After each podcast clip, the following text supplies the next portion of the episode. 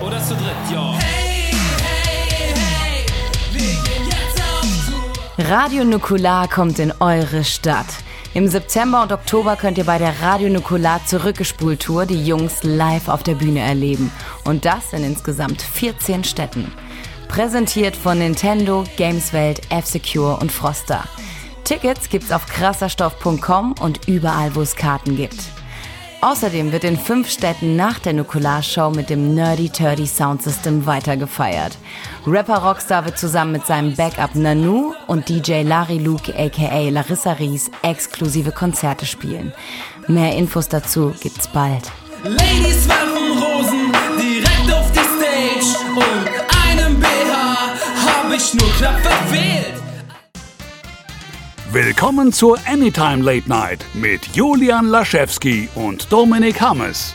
Einen wunderschönen guten Tag. Wir sind wieder da. Es hat ein bisschen gedauert, denn äh, die Gamescom stand natürlich ins Haus und da waren sowohl Julian Laschewski, hallo, Hallo. als auch meine Wenigkeit natürlich beschäftigt, denn äh, ja, wie wir auch bald in dem Radio Nukular Podcast noch erzählen werden, denn da wird Julian zu Gast sein, als Ersatz für Max ausnahmsweise, ähm, haben wir uns da umtriebig verhalten und äh, Dinge getan, über die wir eigentlich nicht reden sollten. Das klang jetzt viel mysteriöser als. Oder uns einfach nicht dran erinnern. Ja, genau. Ich kann mich wirklich an nichts mehr erinnern. Das gibt's ja auch. Nee, aber wir haben tatsächlich aber äh, coole Dinge gemacht, aber wie gesagt, dazu dann mehr in der kleinen, weiß nicht, ist es eine Sonderfolge oder einfach nur so einfach so ein Zwischenstopp von Radio Nukular? Da auf jeden Fall, da ein bisschen mehr dazu dann. Ja, ist eine Spezialfolge, dauert ungefähr zwei Stunden noch was. Äh, mit, mit einer Schalte zu Max nach Holland, wie er seine Xbox One aktualisiert. Ähm, sehr spannend. Sehr, hört sich sehr spannend an auf jeden Fall. Ja, wer weiß, vielleicht ist es sogar online gekommen, bev bevor die Anytime online geht. Das werden wir dann sehen. Ähm, aber so läuft es halt. Äh, ich hatte gerade ganz kurz Angst, weil ich mein, mein äh, WLAN-Signal sagte, ich wäre komplett aus dem Internet raus. Aber war noch, mal wieder. noch kann ich dich hören. Ja, war mal wieder falscher Alarm. Wir haben überraschend wenig News dafür, dass wir so lange nicht da waren, aber es reicht dicke für eine normale Sendung. Ähm, Julia, möchtest du beginnen? Das denke ich auch, aber wir sollten auch nicht verkennen, dass wir jetzt nicht die ganzen alten Kamellen gar nicht aufwärmen wollten. Auch wenn ich eine ganz alte News dabei habe, mit der fange ich einfach direkt an. Insbesondere, weil sie mal ein bisschen, sie sticht mal ein bisschen heraus in dem Aspekt, dass sie gar nicht die, diese typische, behaupte ich jetzt mal zumindest, diese typische Nerd-Spalte fällt, die wir ja gerne, ähm, die wir gerne hier haben. Geht auch wieder um eine Serie oder um Serien, viel eher und zwar um New Girl und Brooklyn 99. Kennst du die Serien? Und zweite Frage, guckst du sie oder hast du sie geguckt? Äh, Nougat gucke ich äh, sehr zuverlässig, also ich bin da recht up to date. Brooklyn 99 habe ich noch nie reingeschaut, werde ich irgendwann mal nachholen. New Girl, würdest du die Serie empfehlen? Kannst du sie empfehlen? Oder eher so, ja, für zwischendurch ist sie okay? Ich finde, die erste Staffel war wesentlich besser als die darauffolgenden, aber es ist halt eben wieder so, es geht, ist so eine seltsame Mischung zwischen, wir machen eigentlich mal wieder Friends und How I Met Your Mother, aber ein bisschen bekloppter. Aber es tendiert dann doch sehr oft wieder zu dem sehr normalen Zeug und eigentlich sind nur ein, zwei Charaktere ein bisschen verrückter, als man das jetzt gewohnt ist. Deswegen, je normaler es wird, desto langweiliger finde ich New Girl und die Beziehungsstory-Elemente sind auch langsam verbraucht, aber es ist durchaus sehenswert. Also mir macht das sehr viel Spaß. Ja, also ich habe tatsächlich auch alle Staffeln jetzt geguckt ähm, und stimme dir dazu, die erste war so die, ähm, du hast nicht Beste gesagt, was war jetzt was hast du das Wort, was du benutzt hattest? Weiß ich schon nicht mehr. Das ist ja Okay, schon also die erste Minute. Staffel war, war so, so ein bisschen, weiß ich nicht, aber gut. Ähm, die danach waren okay, würde ich sagen. Also besonders die vierte, da war ich dann so ein bisschen, hat es sehr abgeflacht. Die fünfte rettet es aber wieder. Also das, das fand ich dann sehr schön. Also dementsprechend durchhalten, gucken. Ähm, sehr schöne Serie, sehr lustige Serie und auch sehr oder oder meistens auch sehr unschuldige Serie. Also der Humor ist nicht eben, dass es immer so unter die Gürtellinie muss und immer so, ha Mann, Frau, Sex, hihihi. Ähm, ist natürlich auch drin, aber nicht nur. Brooklyn Nine-Nine. Ähm, fand ich sehr interessant. Hatte ich zuletzt kurz mit den ähm, Kollegen Tim und Max in Rumblepack, glaube ich, kurz über geschnackt. Und zwar, dass sie ähm, Brooklyn Nine-Nine fand Max, glaube ich, sehr gut. Tim gefällt es auch sehr gut und ich war so, ja, die Serie ist okay. Ja. Aber ähm, ist sie immer noch? Ich habe jetzt endlich die aktuelle Staffel nachgeholt. Ich, ich weiß, ich habe ich hab immer noch nicht dieses so, ja, die ist so super lustig. Ich finde sie lustig, ich finde sie okay. Zwischendurch ist sie super. Ich mag Andy Samberg sehr, sehr gerne. Er spielt halt der Protagonisten. Ähm, Jake, so und so heißt er, ist der Protagonist. Kennt man zum Beispiel noch von Lonely Island, falls sie diese, diese Band was sagt. Und auf jeden Fall, diese beiden Serien treffen aufeinander. In einer Sonderfolge am 11. Oktober, in dem sie einfach äh, eine One-Hour-Crossover wird sein, also eine Stunde zusammen. Die erste Hälfte davon sieht man in New Girl, die zweite Hälfte in Brooklyn Nine-Nine. Was genau da passieren wird, ist noch nicht bewusst oder ist noch nicht klar. Ich freue mich aber tatsächlich drauf. Ich mag das sehr, gerade eben, weil es halt zwei aktuelle Serien sind, die ich gerade sehr gerne schaue und finde, dass das einfach super zusammenpasst, humortechnisch. Oh. Ja, ich denke, so viel mehr kann man dazu gar nicht sagen. Weil es ist halt jetzt nicht, wir haben jetzt ja nicht diesen Flash-Arrow-Fall, wo wir jetzt sagen könnten, ja, und eventuell sehen wir dann noch Scarecrow. Denn, und Potenzial bei diesem Crossover haben wir ganz klar, denn, äh, wie wir wissen, eine der Charaktere ist schon mal im anderen Universum unterwegs gewesen. Lustigerweise tatsächlich spielen in beiden Serien, äh, ich frage mich auch, wie sie das regeln, ob sie es einfach unerwähnt lassen, spielen in beiden Serien Damon Wayans Jr. mit. Ähm, in New Girl spielt der Coach, in Brooklyn Ja. Nine-Nine hat er einen Polizisten gespielt in diesem Dezernat eben. Deswegen die Frage, ob sie es einfach außen vor lassen, unerwähnt lassen oder daraus einen Gag machen. Ich tippe einfach mal auf Letzteres. Es ist in irgendeiner Form irgendwie sowas wird so, hey, du siehst aus wie ein Kollege von uns. Irgendwie sowas halt. Ja, entweder wird es eine Zwillingsbrudergeschichte oder so, ich war undercover als Coach unterwegs oder irgendwas Absurdes werden sie schon machen. Genau. Ähm, auf jeden Fall kann man hier natürlich die Polizei-Crossover-Geschichte relativ gut machen, weil ja eine Figur aus New Girl ebenfalls Polizist ist. Stimmt, der, ähm, Und da hat Skype wieder keinen Bock. Wie? Ich, ich kann nicht hören. An, okay, ich sehe gerade, ja, da sagt Skype, Problem mit Telefonverbindung, man kann es irgendwie sehr herzustellen. Wie heißt der denn? Jetzt bist du wieder da, oder? Ja, ich bin wieder da. Okay. Äh, Winston, genau, Winston aus New Girl, das hast du gerade gesagt, ist auch Polizist. Da bestimmt über, irgendwie so wird man bestimmt die Brücke schlagen, dass eventuell irgendwie das eine Dezernat vom anderen Hilfe braucht oder ein Fall, irgendwie sowas halt, ja. Das wäre jedenfalls sehr, sehr sinnvoll. Ähm, ich habe auch noch eine News, also ich denke, du bist fertig mit. Ja, ich denke, Crossover, mehr, ne? mehr kann ich da gerade nicht rausschöpfen. Alles klar. Ähm, ich habe auch noch eine Überhang-News quasi aus äh, der Vorbereitung von vor der Gamescom. Und das ist so eine Sache, die erwähne ich nur deswegen nochmal, weil das so selten ist. Es ist ein offener Brief an äh, Warner Brothers, an die Chefs von Warner Brothers, spezifisch an Kevin Tsu- Tsuihara, keine Ahnung, wie man seinen Namen, Nachnamen ausspricht, und äh, Zack Snyder, das heißt also den geschäftlichen äh, Boss und eben aktuell den kreativen, ich will nicht Meister sagen, das ist vielleicht zu positiv besetzt, aber einen der kreativen Entscheider auf jeden Fall bei Warner Brothers, äh, wenn es vor allen Dingen um die Superheldenfilme geht, äh, nämlich Zack Snyder. Und äh, der Brief ist geschrieben von einer Frau, von einer Dame, die für Warner Brothers gearbeitet hat und ähm, sich darüber beschwert, dass man da oben eben, es ist eigentlich keine, keine kreative Kritik, eigentlich, also schon, aber die eigentliche Kritik ist, ähm, dass die Oberen, die Entscheider, die ganze Zeit nur Mist bauen, bei Warner die Filme, die großen, alle zumindest kritisch untergehen oder an der Kasse nicht so performen, wie man das gerne hätte. Und es allerdings keine Konsequenzen gibt in den oberen Rängen, aber ständig irgendwelche Assistenten gefeuert werden, die ihren Job machen. Und ähm, sie bringt dann eben dieses schöne Beispiel, wenn ich an einem äh, in einem Donutstand arbeiten würde und ich würde immer die Donuts scheiße machen, würde ich gefeuert werden. Ähm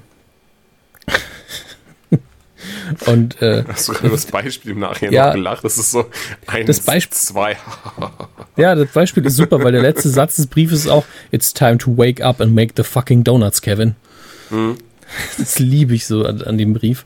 Und ähm, er ist voll von äh, Beleidigungen, von fieser Sprache und eben äh, auch sehr vielen Beispielen, die richtig krass sind, die ähm, auch, wo man auch denkt, ja, stimmt, das war keine gute Idee, das war keine gute Idee, da war die Umsetzung mies. Und äh, es ging halt immer, immer weiter. Äh, und das letzte Beispiel war ja dann Suicide Squad, der selbst nach deiner wohlwollenden Kritik jetzt nicht der Überflieger ist. Ähm, und äh, auch einige jetzt gesagt haben, hm, Wonder Woman ist vielleicht auch nicht so toll. Also interne Stimmen, wohlgemerkt, der Film ist ja noch nicht raus. Ja. Und das bei Justice League, nicht- bei Justice League ist es ja so, dass wir alle da sitzen und sagen, mal gucken, wie sie das Ding in Fahrt bringen, weil das ja schon halb produziert war. Oder zumindest das Drehbuch war schon geschrieben. Aber äh, ich fand es sehr interessant, dass jemand so offen diese Kritik äußert. Natürlich arbeitet die Dame schon länger nicht mal bei Warner. Aber ähm, ist immer sehr erfrischend, wenn man sowas sieht, tatsächlich. Das stimmt, so eine Antwort oder so gab es aber nicht. Also es gab. Nee, also das kann jetzt auch eine Firma sich, die Blöße kann man sich nicht geben, da muss Nee, man stimmt, drüber stehen. E egal wie gerechtfertigt das ist. Ich hätte es aber tatsächlich sehr interessant gefunden, ob es dafür eine Stellungnahme gab oder zumindest ein Fuck-Off oder sowas. Ein Fuck-Off, ein Ja, das- offizielles das- Fuck-Off von Warner. Ein offizielles Fuck-Off. Das ist unsere offizielle Antwort. Wir sind eine familienfreundliche Company.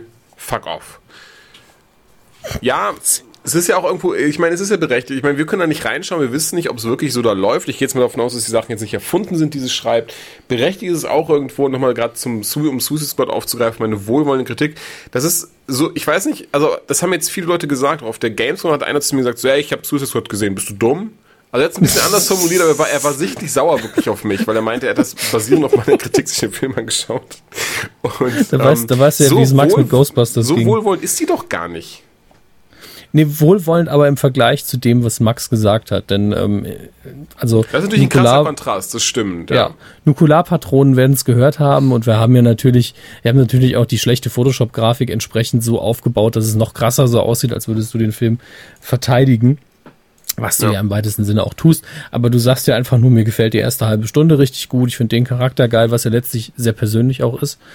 Ähm, ich habe ihn ja noch nicht gesehen, aber deine Kritik ist in meinen Augen auch die ist halt so, ja, wenn ihr euch jetzt den Mega-Blockbuster erho- erhofft habt oder den, den edgy Superheldenfilm, den kriegt ihr nicht. Aber so klingt die ganze Kritik für mich. Und das ist halt im Vergleich zu Max, der sagt, das ist der schlimmste Film, der ist noch schlimmer als Batman wie Superman, ist es natürlich wohlwollend. Ja, gut. Das, Eben. das stimmt. Ähm, Aber man sollte sagen, jetzt es nicht ist auf- Sich, es ist tatsächlich passiert auf der Gamescom, der, Entschuldigung, der sehr, der sehr angesäuerte junge Herr, der zu mir kam und mir das sagte. Aber auf der anderen Seite auch ähm, zwei der Leute, die mir sagten, hey, weißt du was, stimmt, ich fand den Film auch halbwegs unterhaltsam und dafür, dass ich das Quellmaterial kenne und mag, ähm, war der Film okay. Ja, du hast es ja spezifisch gesagt, dass man als Comic-Fan mehr in dem Film hat. Und das glaube ich gern. Man ist ja immer froh, wenn man dann so einen Charakter sieht, den man noch nie auf der Leinwand gesehen hat. Das ist ja jedes Mal eine Erfahrung. Ja. Ähm, Und das ist das je Ding. unbekannter, desto besser. Das müssen wir jetzt gar nicht weiter ausschlagen. Ich wollte nur ganz kurz noch mal erwähnen. Ich finde es sehr interessant, dass, ähm, dass viele Leute tatsächlich die, die Harley Quinn-Darstellung nicht mögen, aber ich finde, sie ist wirklich sehr, sehr gut getroffen. Allein wenn man auch mal die, sich die Arkham-Spiele anschaut oder so. Also ich finde, hat Margot Robbie wirklich ganze Arbeit geleistet. Da ich ihn noch nicht gesehen habe, kann ich nur vermuten, dass äh, diese Penetranz, also dass sie wirklich in jeder Sekunde des Films wahrscheinlich so überdreht ist, dass das Ja. einigen irgendwann auf den Sack gegangen Das ist. uns aber jetzt muss ich sagen, ich bin sehr gespannt. Guckst du den noch, wartest du, bis er auf Blu-ray DVD rauskommt oder schaust du noch im Kino? Das ist gar nicht bewusst. Also wenn ich jetzt irgendwie Bock auf Kino habe, dann ist Suicide Squad schon so ein Kandidat, den ich mir angucken würde. Aber das muss ich ja dann auch in dem Moment entscheiden, ob was anderes läuft, was ich mehr anschauen will. Aber ich gehe aktuell einfach zu wenig regelmäßig ins Kino, um zu sagen, Okay. ja, muss ich unbedingt noch auf der großen Leinwand sehen. Bin trotzdem ich sehr glaube, gespannt auf dein, dein Fazit dann. Nicht mal, nicht mal wirklich vom Film, sondern was du zu Harley Quinn sagst. Also wenn Harley Quinn sich jetzt nicht groß von dem unterscheidet, was ich in den Trailern gesehen habe, dann finde ich sie wahrscheinlich gut. Dann ist die Frage nur, finde ich es irgendwann nervig? Weil es Ja. gab eine Szene, die ich in einem Ausschnitt gesehen habe, wo sie sich im Flieger, ähm, wie heißt die Dame mit den Katanas nochmal? Ja, genau. Der vorsteht, die heißt Katana auch direkt, ne? Ja. Das, das, das habe ich ja genau Ja, das, gesagt. Das, das, das, ja, ja. Ist mir im Moment auch aufgefallen. Ähm, aber äh, als, als sie sich ihr vorstellt, wo ich dann denke, okay, die machen das wirklich in jeder Sekunde. Sie ist in jeder Sekunde die Cartoon-Version. Ja. Das ist natürlich ein bisschen anstrengend. Ähm, und dann muss man eben schauen, wie sehr einen das belastet, tatsächlich. hm, verstehe.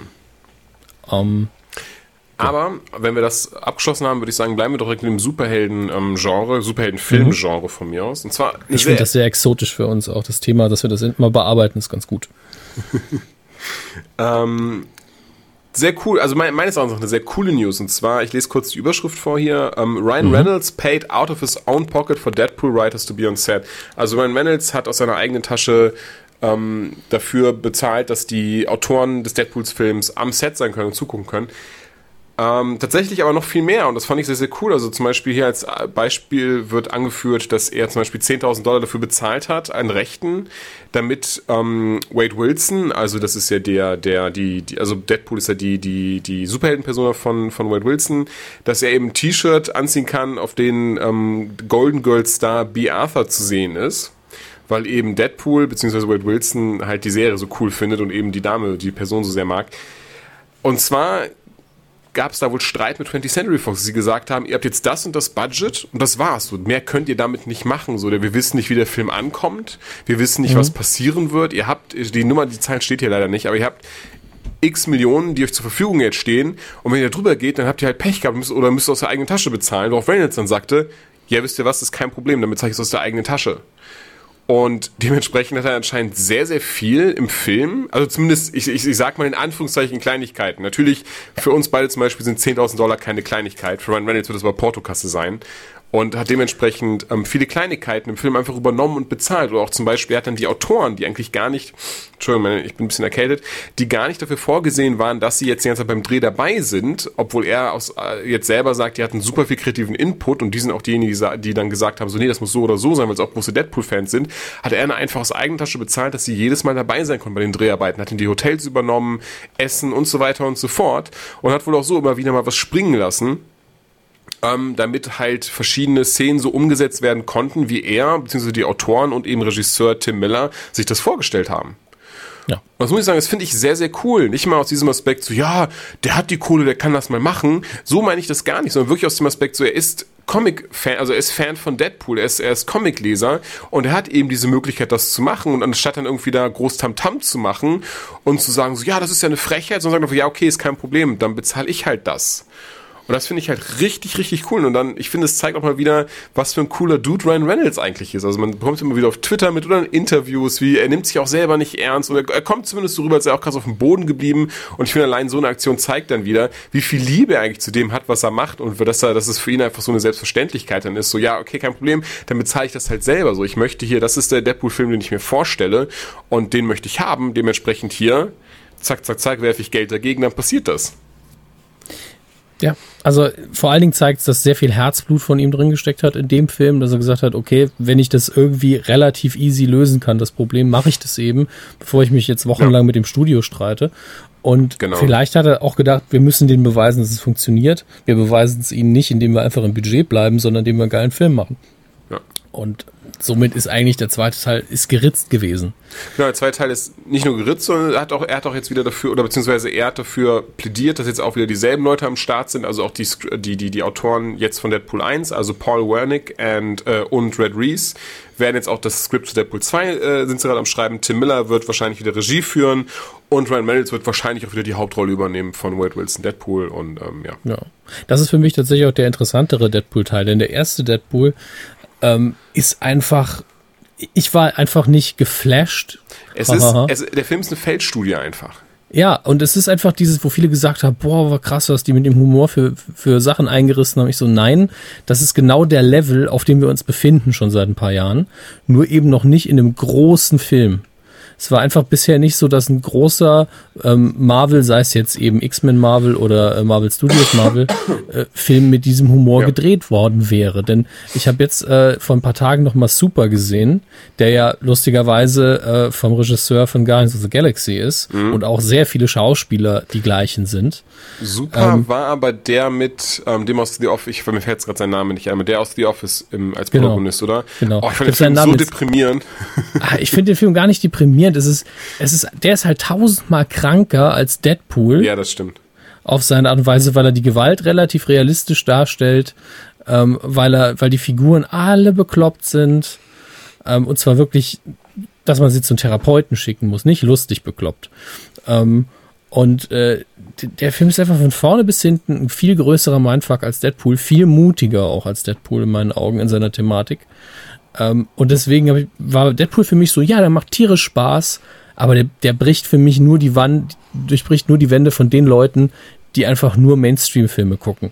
Ja. Und ähm, dafür war der gut. Ich will jetzt sehen, was machen sie mit dem Charakter. Jetzt, wo sie ihn etabliert haben, äh, machen sie jetzt auch mal eine Story, die eine andere ist. Müssen sie ja. Sie können ja nicht nochmal die Liebesstory jetzt erzählen. Aber da, da ist noch so viel Potenzial in, in diesem, oder nennen wir es Mini-Universum innerhalb des X-Men-Universums, dass man da so richtig loslegen kann. Und das würde mich sehr, sehr freuen, wenn da der zweite Teil nochmal wirklich ein paar ähm, Wände einreißt. Also ich denke schon, er hat wirklich sehr viel Geld eingenommen, ähm, ist sehr war oder ist immer noch sehr sehr beliebt. Die die die ähm, hier Blu-ray DVD Verkäufe sprechen ja auch für sich. Von daher, ich kann mir, ich hoffe es zumindest, weil ganz, ganz ehrlich, ich hoffe auch, dass wir nochmal Hugh Jackman dann sehen werden als Wolverine, der jetzt gerade äh, den dritten Wolverine-Teil dreht. An dieser Stelle habe ich schon gesagt, was ich glaube, was der Film sein wird, wahrscheinlich, oder? Ich bin das ja, ich bin das unseren Zuhörern hier von Anytime Light sehr gerne auf die Nase, was ich denke, was Mach passieren mal. wird in solchen Filmen. Aber ich bin mir sicher, dass es Old Man Logan sein wird. Also basierend auf Old Man Logan. Deadpool. Dead, das wäre super lustig. Deadpool 2, Old Man Logan. Nein, ähm, der Ja, dritte Wolverine. Entschuldigung, der dritte Wolverine ähm, Okay. hat Hugh Jackman ja gesagt, das wird sein letzter Film sein, in dem er Wolverine verkörpert. Ähm, ich hoffe Gerade nicht. dann. Ich hoffe nicht. Ich hoffe ja wirklich, dass, dass er in, in Deadpool 2 auch zumindest eine kurze Gastrolle haben wird. Ich denke, er hat in der Hauptsache auch die Hauptrollen gemeint und äh, solange er da eben nicht ersetzt worden ist, kann ich mir gut vorstellen, dass er noch ein Cameo irgendwo macht. Das oder, ist aber auch was, das stelle ich mir wirklich sehr, sehr schwer vor. Ich meine, er hat 2001 zum ersten Mal X-Men 1 gemacht. Und wenn man ihn auch, ah, wie, also ich meine, weil jetzt sieht er ja wirklich wie Wolverine aus, was ja schon Ja. richtig krass ist. Aber er ist sogar kleiner geworden seitdem. er ist sogar kleiner geworden. Mittlerweile ist er, Wolverine ist ja, glaube ich, 1,69. Mittlerweile ist er, und Hugh Jackman ist, glaube ich, 1, 1, pf, keine Ahnung, 9, 1,90 oder so, ist auf jeden Fall riesig, der Mann.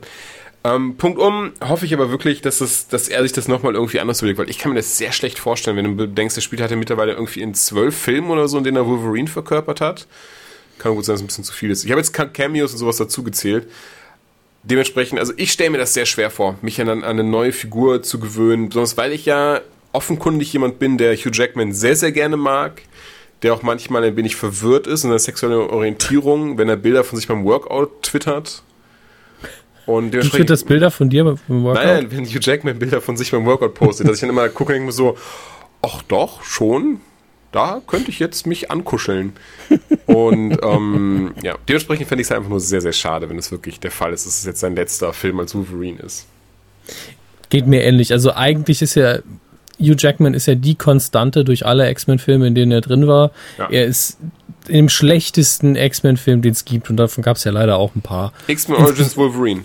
Ja, der war nun mal, ganz ehrlich, hätte nicht Hugh Jackman da Wolverine gespielt, dann wäre das einfach Oh der grottigste Film des Jahres gewesen. Ja. Und so war es einfach nur, tut mir leid, Hugh Jackman, dass das Drehbuch so ein Mist ist. Ähm, und äh, trotzdem hat man ihn dann geguckt und dann eben nie wieder angeschaut. Äh, was soll ich sagen? Er ist einfach immer der Qualitätsmaßstab gewesen. Er war immer das Beste an den schlechten Filmen und eine der besten Sachen in den guten. Deswegen, äh, stimmt. eigentlich basiert der Kinokassen, also der anhaltende Kinokassenerfolg zum Teil auch darauf, dass er so ein, so ein guter Wolverine ist und natürlich auch ein Star geworden ist in der Zeit. Und äh, ich weiß auch nicht, was äh, Fox da machen wird, wenn man den ersetzen will. Natürlich hat man jetzt mit den neueren X-Men-Filmen mit First Class und so weiter sehr gut nachgeliefert. Aber ich fand schon, dass der letzte da schon nicht mehr so brillant war. Also da, Nee, also ähm, Age of Apocalypse Ja, war genau. schon. Ich fand ihn okay, also beziehungsweise ich fand ihn sogar gut, möchte ich behaupten, aber es war trotzdem im Vergleich zu dem, zum, beispielsweise zu dem, der direkt davor kam, Zukunft ist Vergangenheit, der war klasse. ganze, ganze Stufe schlechter. Ähm, Ja, was zum Teil mal wieder am Bösewicht lag, das ist ja immer das große Problem. Ja, die Umsetzung war auch sehr fragwürdig von, von Apocalypse. Man hätte so viel mit ihm machen können und, und Und dann ver verschenkt man sich auch noch so eine coole Szene, ähm, wenn äh, Xavier dann zu ihm sagt, you're now in my house. Und trotzdem, nach zwei Sekunden hat der andere wieder die Überhand. das war auch das, ich saß da noch so, ja, der kriegt jetzt richtig auf den Sack. Zumindest dann, mal für fünf Minuten. Ne? Man Ja, das könnte ist mir so mal. das Ding. Selbst Ah. Auf der einen Seite, ich mochte das Finale sehr, auch wenn es tatsächlich gar nicht so viel Sinn ergeben hat, ähm, dass, ach so, wir sind ein bisschen ins Spoiler-Territorium gerade übergegangen, ähm, Mhm. gar nicht so viel Sinn ergeben hat, dass, dass Jean Grey auf einmal zu dieser Phoenix, Phoenix wurde. Man, sie, ist, die- sie ist die Phoenix, aber A, nicht zu der Zeit und B, diese Phoenix Force kommt eigentlich erst viel später und so ein Kram. Es ist alles so, am Ende des Tages hat das wenig Sinn gemacht, sah aber cool aus. Ja, aber das waren gerade äh, jetzt Einsprüche von dir, weil es in den Comics anders ist und weil es in der Ja, alten gut. Zeitlinie anders war. Gut, gut. Ich meine, wir sind hier nun mal in, in einer ganz eigenen Zeitlinie wieder und da kann sie dann auch ruhig die Phoenix werden. Das, das stört mich überhaupt nicht. Ja, Ähm, okay. Mich hat wirklich mehr gestört, dass Xavier dann einfach einen coolen Spruch ablässt und dann direkt wieder aufs Maul bekommt. Das, das ist einfach so, so, also unabhängig davon, dass ich ihn natürlich anfeuere, so baut man keinen Spannungsbogen. Also Nee, aber ich- überhaupt nicht.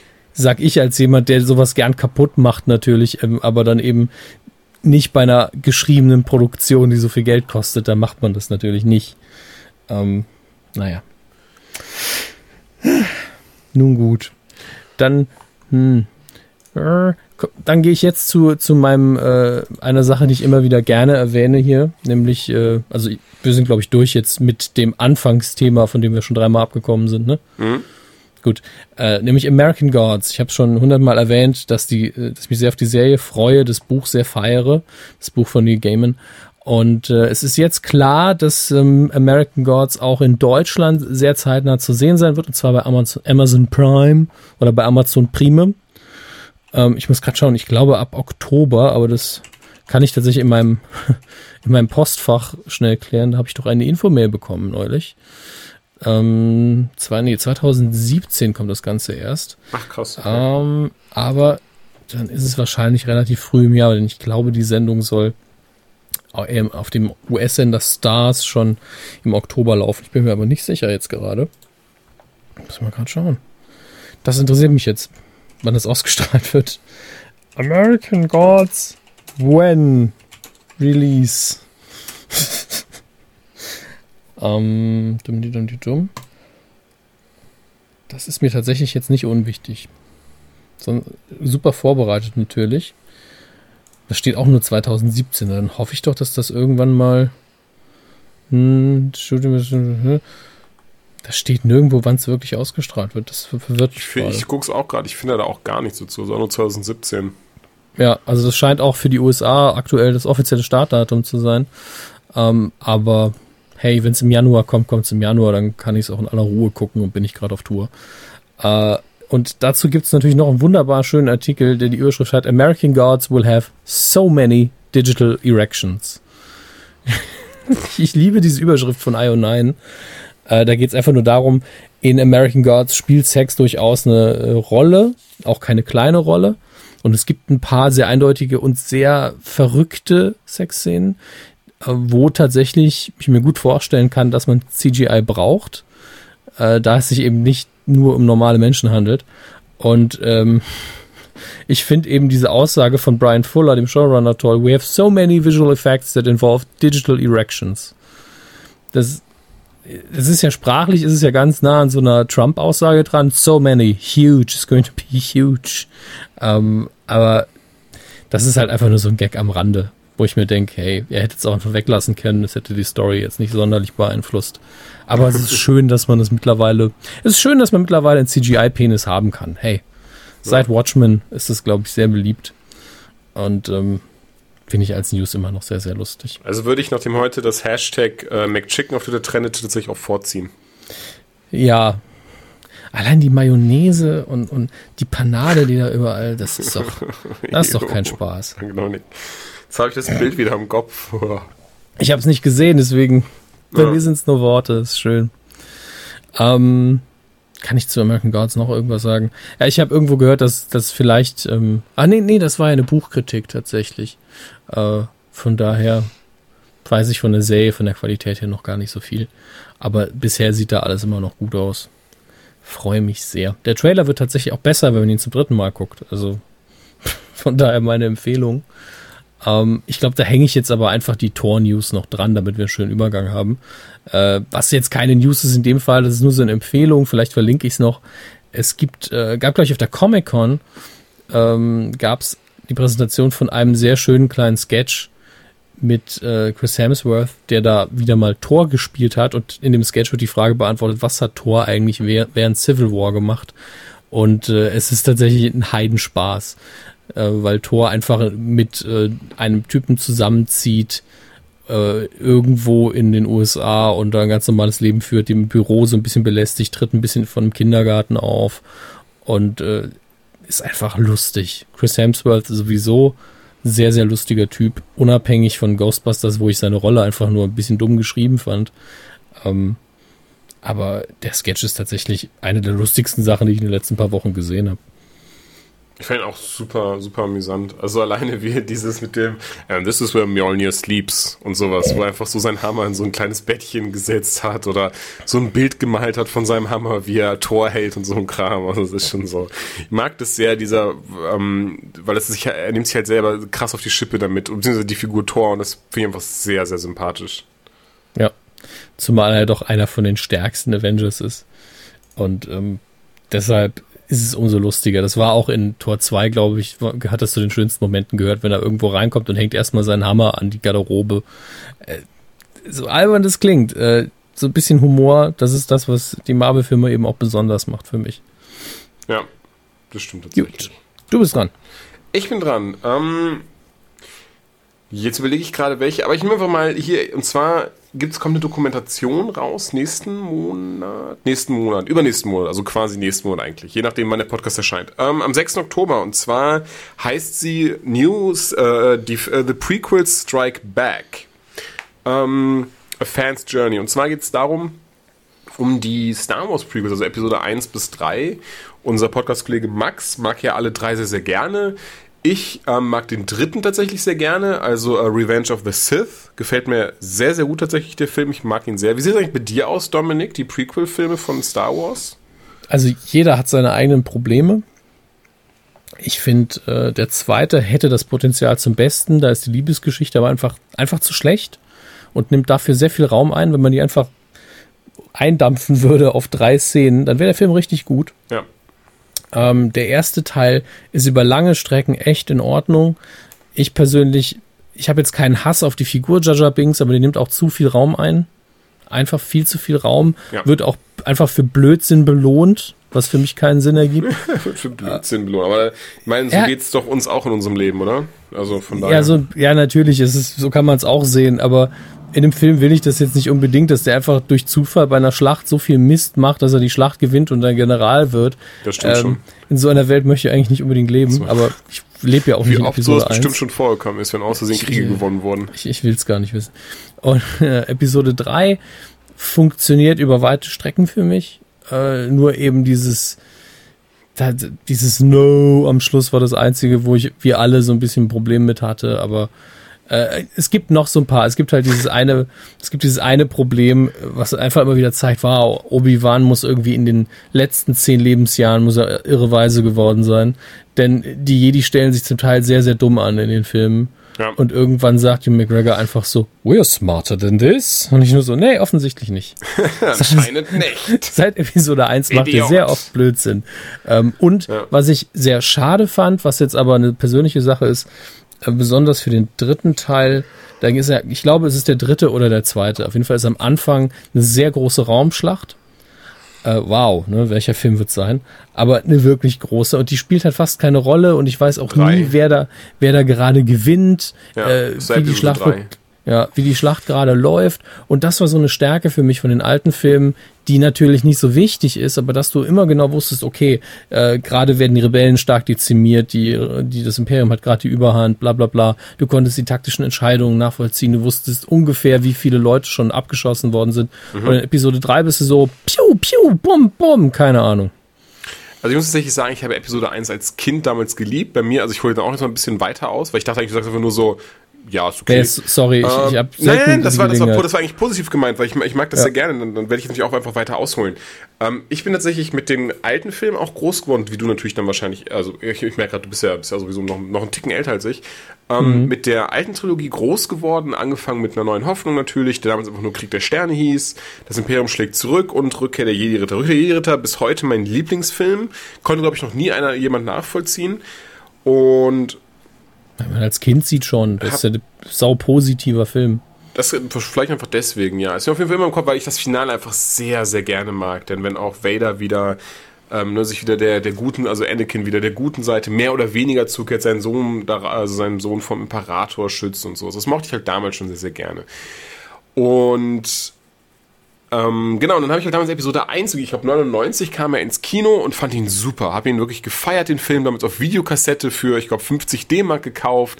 Immer mal wieder gesehen, allen voran das Podrennen, bis heute richtig, richtig geil gemacht. Die ganze Szene, wie es aufgebaut ist. Und ich mag auch den Kampf ähm, sehr am Ende gegen Darth Maul. Gestört hat mich tatsächlich damals schon Jaja Binks aus denselben Gründen wie du. Nicht mal, ich fand ihn gar nicht, ich finde ihn gar nicht so krass übernervig oder so. Ich, ich finde in manchen Szenen ist er zu sehr, ähm, ist er zu sehr im Vordergrund. Ich meine, das haben sie ja selber gemerkt, wodurch in Episode 2 nur mal am Rand kurz vorkommt, Episode 3 gar nicht mehr. Und ansonsten, und heutzutage würde ich sagen, Episode 1 j- schwierig. Einfach nicht mal, das ist das Ding so, weil ganz ehrlich, Episode 1 ist ein guter Film. Das sage ich so und da stehe ich auch zu. Aber in dem ganzen Kosmos, wenn man sich den ganzen Star Wars Kosmos anschaut, finde ich, sticht der da schon sehr raus. Und Ja, das, das das finde ich aber auch gut. Also du meinst bestimmt diesen unschuldigen Look und so. ja genau, das, das finde ich auch, ich meinte aber, also ja, das, aber ähm, ich finde es zum Beispiel sehr schade, dass, dass man das mit der Macht dieses Jahr, das Mediklorianer, Ja, das, das ist der größte Fehler, den die. Genau, das ist das, was, was mir heute natürlich so aus dieser Sicht des, des, des Phantoms und Kritiker möchte ich sagen, ich bin kein Kritiker, ich bin einfach jemand, der, der das Glück hat, dass ein paar Leute ähm, darauf hören, was ich sage. Dementsprechend nenne ich mich jetzt einfach mal, wie kann, wie kann ich mich denn nennen? Julian. Julian. Ich nenne mich einfach mal Julian und ähm, dementsprechend die Szene, irr, dann, was du gesagt hast, mag diesen, dieses ganze, diesen ganzen Kampf, geht mir voll auf den Sack, den halt, äh, der halt Jar Jar so im Vordergrund steht und gewinnt, dadurch, dass er einfach ein Tollpatsch ist. Aber immer noch wirklich, also die Pot, das Podrennen und äh, das Finale feiere ich sehr. Das mag ich sehr, sehr gerne, Kampf gegen Darth Maul. Umso cooler fand ich übrigens auch, dass Darth Maul dann in der dritten Staffel von Clone Wars nochmal auftrat. Jetzt auch bei Rebels wieder eine sehr große Rolle spielt. Dazu haben wir aber tatsächlich schon viel, viel geredet. Ähm, Ich kann den Kampf gegen Darth Maul auch nicht ernst nehmen, weil, weil du einfach die Choreografie nur darauf ausgelegt ist, irgendwie flashy zu sein. um cool auszusehen, aber das mochte Ja, ich tatsächlich sehr. Die Besonders- treffen einfach, die würden nie treffen, weißt du? Ich meine, Das das ist natürlich die Magie eines Filmschwertkampfes, ist natürlich, es so aussehen zu lassen, als würden sie treffen, obwohl sie es nie, obwohl sie es nie würden. Das ist eben der Punkt. Also es, es geht natürlich bei einer, beim choreografierten Schwertkampf darum, dass du den anderen nicht triffst, Ja, damit du, damit du eben äh, Sicherheit am Set auch hast. Aber die, die benutzen dafür ja auch Holzstecken. Die hätten ruhig ein bisschen näher, mehr Härte zeigen können. Dementsprechend ist es ja sehr cool, dass sie in Episode 7 die FX-Lichtschwerter auch benutzen dafür. Ja. Ist übrigens auch tatsächlich mein Lieblingskampf, würde ich sagen, Ray gegen Kylo Ren. Ähm, mag ich sehr gerne, wie die beiden, weil das auch eben nicht dieses, es ist nicht dieses Flashige, sondern wirklich, es ist ein richtiger Schwertkampf und siehst richtig, dass sie was richtig, dass sie richtig Schwerter in der Hand haben. Ja, es ist, es ist auf jeden Fall zwischen diesem total behäbigen der alten Trilogie, wo man auch, stimmt, ja. wo die Intensität eigentlich durch die Psychologie kam und äh, wo man wirklich das Gefühl hatte, okay, die dürfen sich einfach nicht bewegen. alleine der Kampf Obi-Wan gegen Vader in der neue Hoffnung Ja. ist wirklich, wenn, das ist so das Ding, so wenn du jetzt drüber nachdenkst, hast du so dieses, so, ja, und dann kämpfen sie gegeneinander Meister und Schüler und der Schüler gewinnt am Ende und wird dann zum Meister und Angst hast du dieses so, bzz, Ja, es sieht eigentlich aus, als würde die sich gegenseitig so lange eine Ohrfeige geben, bis einer zu hart zuschlägt. ja, so genau so in die Richtung.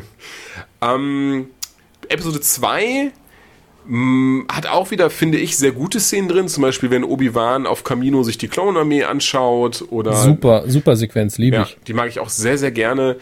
Dann wiederum, was ich damals schon, ich fand das damals cool, aber auch schon damals wie es so, ach ja, weiß ich nicht. Ich fand so die, die Porträtierung von Yoda, wie er da so rumhüpft. Das war mir schon wieder zu viel des Guten. Oder ist mir auch heutzutage ganz besonders zu viel des Guten? Ich fand's geil in dem Moment. Im Hinterkopf hatte ich auch schon die Stimme, ah, so, so ganz hätte ich mir das jetzt nicht vorgestellt, so total schnell und, und wie so ein Gummiball. Aber ich find's halt geil, dass man ihn endlich mal in Aktion sieht. Das stimmt tatsächlich, ja. Ich hätte ich es trotzdem mir gewünscht, dass sie es anders gemacht hätten. Wie zum Beispiel in Episode 3 fand ich, war der Kampf schon um einiges ähm, besser angelehnt gegen Palpatine. Ja, der frustriert einen dann trotzdem, weil Yoda ja nur deswegen Unentschieden passieren lassen muss, weil damit der Imperator und er beide überleben. Ja. Weil es immer ein Prequel ist. Deswegen ist der Kampf einfach nicht sehr spannend. Ja, wollte ich jetzt sagen, es hat auf jeden Fall die Spannung damals schon genommen, weil man ja eigentlich genau wusste, wie es ausgeht. Und, aber Episode 3 muss ich sagen, ich überlege gerade, ob ich irgendwie eine Szene mir so richtig sauer aufstößt. Oder das einzige sich dieses so eine Darth Vader, the biggest badass in the galaxy. No! so, so, hm. Ja, da war eben doch noch sehr viel Anakin in ihm Da war, drin, noch, ne? da war noch sehr viel Hayden Christensen Bitchface Ja. in ihm drin, so. Das ist, ähm, Ja, die, die Charakterentwicklung hat auch für mich nie wirklich funktioniert, wenn ich ehrlich bin. my shitty acting is ruining Saga. Ja. He's Also making fun of me. Sue him. Ja, das versteht jetzt natürlich wieder kaum einer. Aber keine Sorge, wenn wir dann, oder wirst du dann, je nachdem, falls ich dabei bin, ähm, werde ich es auch ja nochmal erklären, dann im, im, ähm, im Radio Nukular Kevin Smith Podcast. Ähm, Ja, dementsprechend mag ich die eigentlich alle schon sehr gerne. Tatsächlich, ich würde, tatsächlich, ich würde behaupten, Episode 2 ist so der, der mir von den Prequels, ähm, alleine wegen dieser, dieser sehr unangenehmen Liebesgeschichte, die da vor sich geht, ja. Wenn du die eindampfst oder rausschneidest, alles egal. nicht so gut gefällt. Ich meine, in Episode 1 mag ich trotzdem sehr, dass wir halt einen kleinen Anakin sehen und wo er herkommt und, und was weiß ich. Weißt du, was das Beste in Episode 1 ist? Nein. Der allererste Teaser, den finde ich übrigens nirgendwo. ja. Den habe ich nämlich Eis, den habe ich im Kino gesehen und ich wusste nicht, dass der Film produziert wird. Zu dem Zeitpunkt. Weil ähm, damals war man eben noch nicht so im Internet drin, weil es es kaum gab. Also Ja. gab es schon, aber man war nicht so informiert. Und ich sitze im Kino und dann denk, hörst du so eine ganz leichte Musik. Denkst du, irgendwie kommt mir das schwer Das- vertraut das vor gerade. Mhm. Und dann kommt das Lucasfilm-Logo und bist so, Moment mal, Indie? Star Wars? Was kommt jetzt? Und dann wird es halt eindeutig Star Wars und mit diesem Every Saga has a beginning, die, die, die Texte halt. Ach, ich, Und- an den erinnere ich mich aber, ja. Oh, ich hatte, die Gänsehaut hat mir bis zur Decke gestanden. Ich kriege jetzt noch Gänsehaut, wenn ich dran denk. Einfach, weil dann auch Yoda noch mal kurz drin war mit Every General, bla bla bla, Battle, irgendwas. Und ich nur so, fuck, fuck, fuck. Und dann kam einfach nur noch ganz schnell irgendwelche Bilder. Und, und also heute wäre es langsam, ne? Äh, Und, und der Moment eben von wegen Obi-Wan Kenobi meet Anakin Skywalker. Und ich so, pff, mein Hirn ist gerade explodiert. Alles klar, danke. Ja, ja. Ich, ich erinnere mich tatsächlich auch an den, an den, an den Teaser dazu. Das war, das hatte ich ja, oder, oder so irgendeiner in irgendeinem Kino auf der Welt so, was? Keine Fortsetzung zu TRX 1138? Wo ist, so eine Scheiße. wo ist Howard the Duck 2? Was soll das denn? Ähm, ja, das hatte ich, das hatte ich ähm, tatsächlich bei Episode 3 so einen Moment. Dass ich, ich weiß gar nicht mehr, ich habe keine Ahnung welchen Film ich geguckt habe, aber der Episode 3 Teaser, der hatte, das war auch, den, der hatte mich dann eiskalt erwischt, weil ich zu der Zeit auch nicht wusste, so, so heutzutage wissen wir ja, spekulieren wir ja, okay, vor Rogue One wird der Episode 8 Teaser kommen. Oder halt letztes Jahr, als dann der erste richtige Trailer zu äh, Episode 7 kam mit dem Chewie We're Home, wo dann auch so alle so schon so der Countdown lief im Internet, auf Twitter war es weit verbreitet. Damals hat man das einfach noch nicht. Und als ich glaube 2005 kam Episode 3 ins Kino. Und 2004 gab es dann diesen ersten Teaser und ich kann bei bestem mich nicht erinnern, welch, für welchen Film es war, aber saß dann auch dann, dann auch wieder diese, diese, ähm, nee, war gar nicht die Musik, der fängt damit an, dass wir immer so ein, so ein, ähm, den, dass wir den ähm, Planeten, ich glaube Mustafa heißt er, wo sie am Ende auch in der Lava kämpfen und so sehen. Und dann hören wir einmal Obi-Wan, dieses, äh, For a roll of thousand generations, the Jedi Knights were the guardians of peace and justice in the galaxy, before the dark times, before the Empire. Und ich saß wirklich nur so im Sitz so, oh! Und dann sehen wir, sehen wir zum ersten Mal Anakin Skywalker so mit äh, langen Haaren und die Augen so ein bisschen verfärbt. Und dann ganz plötzlich fährt so Darth Vader so langsam hoch. Und dann ist so wirklich so dieses so, oh Gott, oh Gott, oh Gott, oh Gott. Ich kann mich deswegen wahrscheinlich auch an den Film, der danach einfach nicht mehr erinnern, weil dieser Teaser mir so krass im Hirn geblieben ist. Ich kann einfach komplett auch mitsprechen. Ich lasse es jetzt. Aber, Bitte, ja. ähm, ja. Ähm, dementsprechend sehr interessant, dass eine Dokumentation dazu rauskommt, die eben versuchen möchte, ein, zu beleuchten, warum viele sagen, ey, die Prequels sind aber scheiße. Allen voran ist eben die Prämisse, ja, natürlich macht ja auch Sinn, wir sind mit der Originaltrilogie groß geworden und vieles davon ist einfach dieses so, äh. auf der einen Seite sehr interessant, dass ich ja auch sage, Clone Wars gefällt mir gut, Rebels gefällt mir gut, die eigentlich mehr oder weniger so in die Sparte von Episode 1 und 2 ähm, reinhauen. Und ein von zum Beispiel auch Kevin Smith ist, äh, kommt auch öfters wohl zu Wort an dem Ding. Also ist einer der Hauptpersonen, die interviewt werden. Ähm, hier ist dann auch eine, eine, eine, ein Zitat von ihm halt hier. Ähm, You're going to see a generation of kids that grew up watching the prequels that didn't feel the same way that we did. You know, we're just the loudest voice in the room. Und da hat er recht. Also ich sehe es ja gerade an meinem Ja. Neffen. Ähm, meinem Neffe, ich, sein Lieblings-Star Wars ist, ich glaube, Episode 5, interessanterweise. Weil das ja, glaube ich, so der, der von meisten der, der ähm, Ja. Fa- Favorit ist. Der düsterste und erwachsen, erwachsenste aller Filme. Ja. Ähm, aber ihm, er hat das halt, ne, das war so, ich kann halt, ich rede mit ihm sehr viel über Star Wars Kram, weil er guckt auch die Clone Wars Serie und Rebels und er ist da super drin in dem Thema. Komisch, ne? Warum nur? Und ähm, feiert das auch super, das ist was mich sehr sehr freut. Aber er hat dann auch diese, er hat ja gar nicht dieses, diesen, die- ich meine klar, er ist halt, er wird jetzt sieben Jahre alt, ist natürlich klar, dass er jetzt noch keinen keinen allzu kritischen Blick darauf hat. Aber er hat auch wirklich gar nicht dieses so, oh, Jar Jar Binks nervt oder dies und jenes, sondern er findet aber- alle Filme einfach klasse. Ey, so Ep Episode 5 in dem Alter ist aber auch schon derbe. Das war sehr lustig, gibt eine sehr lustige Szene. Ähm, und zwar hatten wir, Wo die Hand abgehakt. wo die, ja, lustigerweise genau die, pass auf, wird Oh die Hand nein. abgehackt. Und wir hatten, nein, nein, pass auf. So, wir sehen das und ähm, ich habe mit ihm die Filme, ich will mit mir schon Leute draußen sagen, weil ich wollte nicht, dass ihm das vorweggenommen wird, dass er weiß, oh, Anakin Skywalker, ist Darth Vader. Deswegen habe ich die Filme mit ihm in der Macheta-Anordnung gesehen. Das heißt, wir haben Episode 4, Episode 5, 1, 2, 3, 6 gesehen. Eben damit, damit nicht diese ganzen Twists vorweggenommen werden, damit er halt auch das mit, ne, dass Leia und Luke Geschwister sind, das erfahren wir in der ersten Episode 3 und so, gut, erfahren wir sonst in Episode 6. Ähm, aber so, nee, Entschuldigung, in Episode 5 erfahren wir es, ne, merke ich gerade. Wenn, wenn, also Yoda deutet es zumindest an. Punkt um, ähm, haben wir die halt in der Reihenfolge geschaut, weil ich halt nicht wollte, dass ihm das so vorweggenommen wird. Wir sind dann bei Episode 5, die Szene kommt gleich, Luke wird die Hand abgehackt und ich bin so, ich denke so, so, jetzt bin ich gespannt, platzt ihm gleich sein Kopf? Wie, wie wird das aussehen? So, ich, weil das war so dieses so, er erlebt das jetzt zum ersten Mal. Das ist ja was, was viele von uns würden ja wirklich wahrscheinlich eine Niere dafür geben, einfach nochmal solche Filme wie Star Wars zum ersten Mal gucken zu können. Und naja, und dann wird ihm Luke die Hand abgehackt und mein Neffe guckt so erschrocken und guckt mich dann an, wieso verblutet der nicht?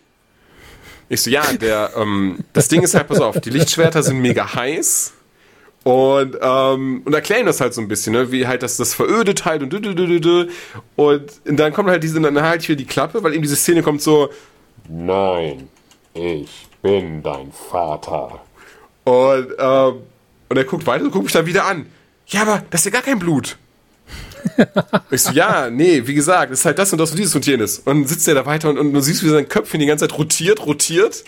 Und auf einmal geht sein Kopf so hoch, er so, was, das ist sein Vater? Und dann so, ah, okay. Hat nur eine Minute gedauert, weil wir noch dabei waren, irgendwie zu überlegen, warum Luke jetzt gerade nicht irgendwie verblutet ist, weil seine Hand abgehackt wurde.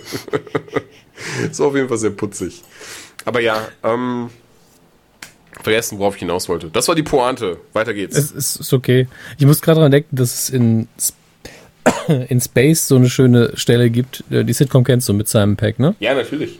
Ähm, wo äh, zum einen gibt es hier eine Stelle, wo er wie bei einem Jedi-Begräbnis all sein, Ja! all sein Zeug, all sein Merch im Garten verbrennt. Space heißt, was hast du, was hast du, in Space oder Spaced heißt es, ne? Spaced. Space, ne? Okay, Entschuldigung. Und, oh Gott, ähm, die Szene ist so göttlich. Wie war das? Ja. Daisy fragt ihn doch von wegen so, so, um, how, how's, how's your relationship going oder sowas?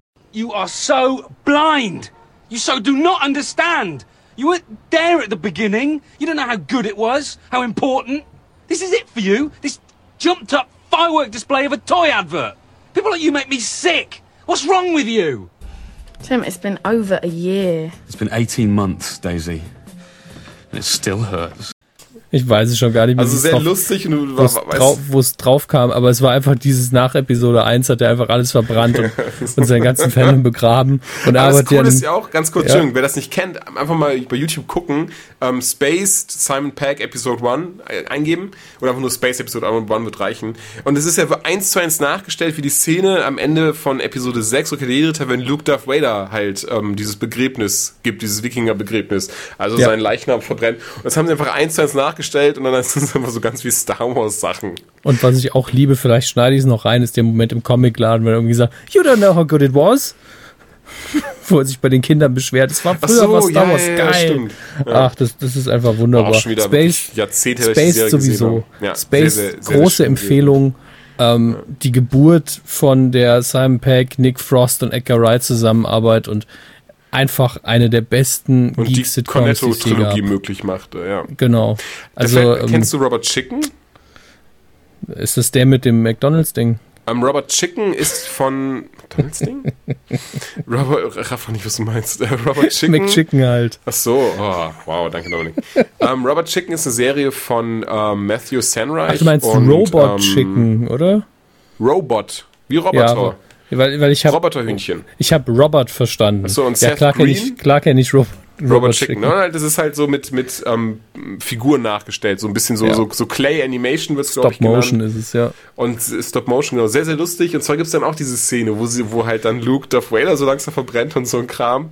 Und dann Luke geht, geht dann so, es ist dann irgendwie so Moments later, siehst du, wie Luke geht und dann äh, zu diesem Ewok-Fest geht und, und dann geht die Kamera wieder auf dieses Verbrennen von Vader und auf einmal wacht er halt auf so.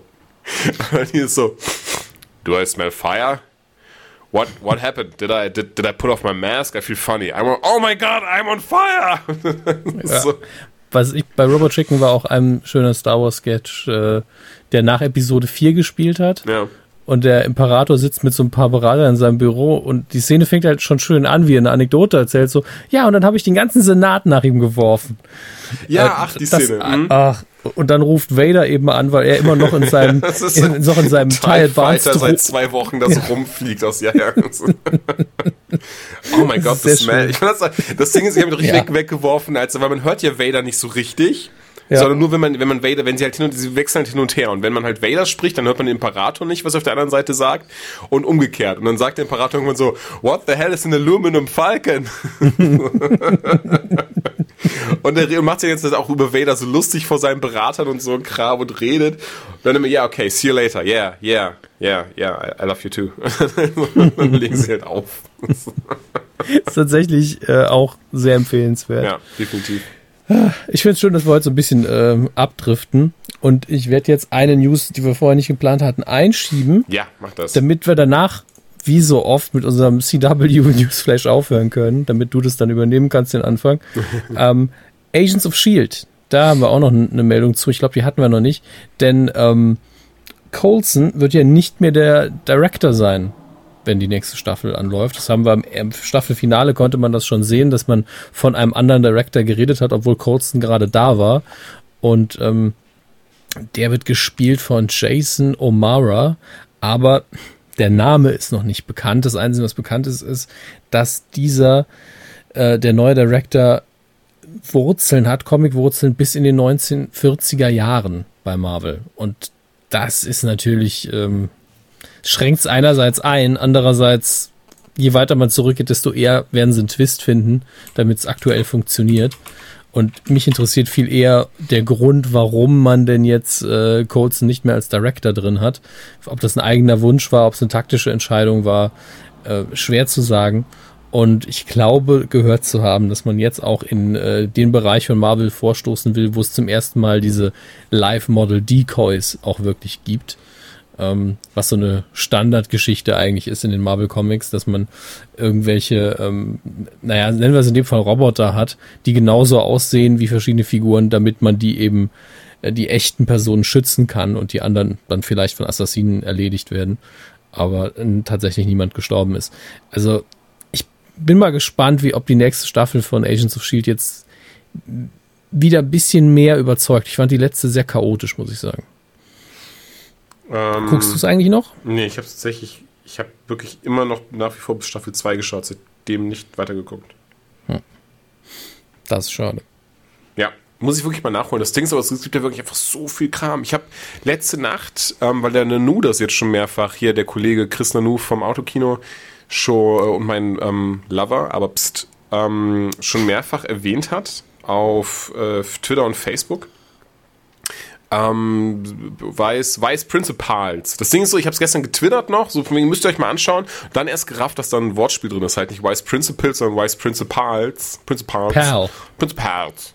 Vice Principals. Und die Serie ist scheiße lustig. Ähm, huch, scheiße lustig. Die Serie ist wirklich verdammt lustig. Also sie ist mit Danny McBride in der Hauptrolle. Und jetzt habe ich den Namen vom anderen leider vergessen. Er schreibt die auch, er führt da auch Regie und es ist richtig, richtig gut, weil die Gags wirklich eigentlich durchweg on point sind und halt diese, dieses, ähm, ja, dieses typisch, typisch Danny McBride, es ist halt schwer zu beschreiben, Michael. Es ist halt nicht so, nicht so dieser Seth Rogen-Humor und nicht so dieses This is the End oder sowas, sondern mehr so dieser, fällt leider kein gutes Beispiel ein. Mehr, doch mehr so, mehr so ein bisschen Richtung Will Ferrell. So, so, ähm, So leicht absurd. ja, genau. Ähm, da fällt mir jetzt aber ein wegen, wegen Seth Rogen.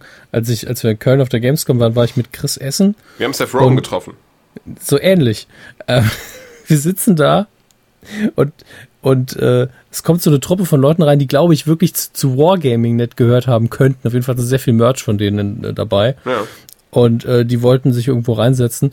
Und einer von denen sah einfach aus, als wäre Seth, Seth Rogans Bruder. Also genau die Haare, die Statur, die Brille.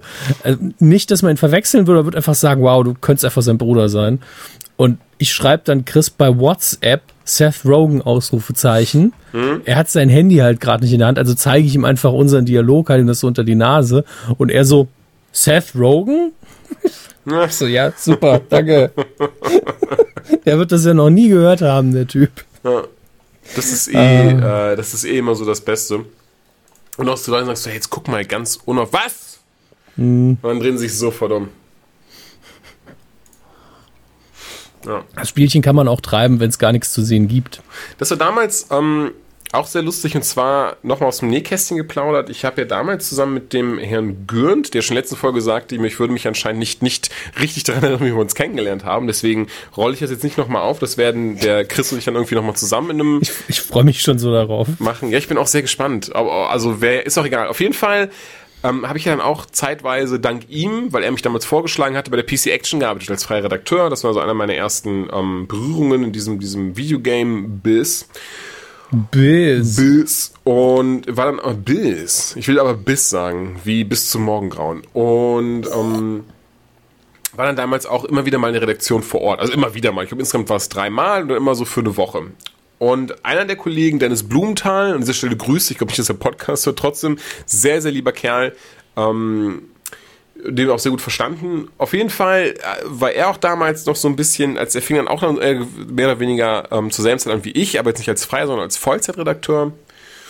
Und war auch jemand, der, der gerne ähm, ja, soziale Interaktionen nicht so ganz äh, richtig deutete. Das passiert mir ja auch sehr, sehr gerne, dass ich auch manchmal so ein bisschen über die Stränge schaue. Aber ich merke gerade, ich glaube, du, du doch auch, oder? Dass das manchmal so in Situationen, wo wir in Situationen kommen, wo andere Menschen schon den Kopf schütteln, weil wir einfach Ja, ähm, das nicht richtig einschätzen. So. Es gibt einfach dieses, dieses Beispiel auf der Tour, das immer wieder gern genannt wird, wo wir bei Joyce waren und da ist eben eine wirklich sehr kleine ähm, Redakteurin gewesen im Sender und, und die war kaum aus dem Zimmer raus und ich halt, heb den Arm halt so, wow, ist die klein und halt wirklich viel zu laut und das ich, es war einfach so null böse gemeint und ich, weil, Aber meine- genau, so haargenau sowas meine meine ich. Entschuldigung war natürlich dann direkt, die weiß doch, wie groß sie ist. Aber das Ding ist, ich finde es halt, ich finde es halt wirklich nicht schlimm. Und das ist das Problem. Ach also nein, mein, mein Benimm in meinem Hinterkopf sagt halt schon so, Dominik, das ist scheiße, jetzt wenigstens ein bisschen warten können. Aber ähm, gleichzeitig, ganz ehrlich, ist ja keine Beleidigung für mich. Also ich war einfach nur erstaunt in dem Moment. Aber nee, macht man natürlich nicht. Aber manchmal steht man einfach komplett auf dem Schlauch sozial. Das ist leider so. Ja. Auf jeden Fall, der Herr Blumenthal ging es ähnlich. Und zwar waren wir dann da in diesem, in so einem, das war bei PC Action damals so ein Testlabor, da standen ganz viele PCs nebeneinander, Konsolen und sowas. Konntest dich halt hinsetzen und neue Spiele ähm, spielen und für Tests vorbereiten, was weiß ich.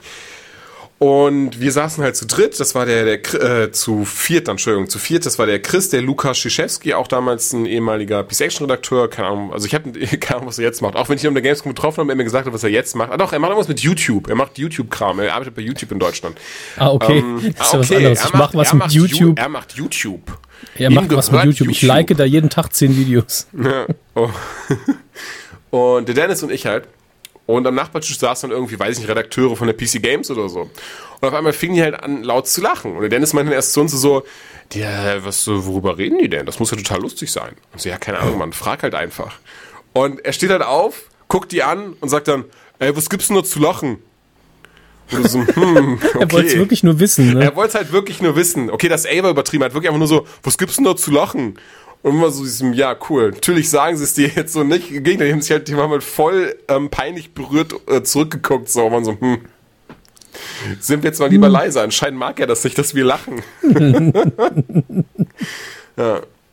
Kommt vor. Was Ja, soll man kommt vor. machen? Das Ding ist, wie gesagt, es ist halt, ich würde mich würde halt lügen, wenn ich sage, dass ich auch immer wieder mal in solche Situationen reinkomme, die einfach super unangenehm sind, weil ich einfach tatsächlich teilweise ein richtiger Depp bin, einfach Dinge so beiläufig dann sagt und dann irgendwie drei Leute im Raum verletze damit und so, wo ich halt gar nicht drüber nachdenke. Ja, geistig ist man manchmal eben auf einer ganz anderen Spur gerade und sollte am besten einfach die Fresse halten. Ja. Aber ma- manchmal ist es halt wirklich so, dass man sich auch einfach so wohl fühlt, dass man gar nicht drüber nachdenkt. Ja, sowieso. Das passiert mir eh oft mit euch, Dullis, so.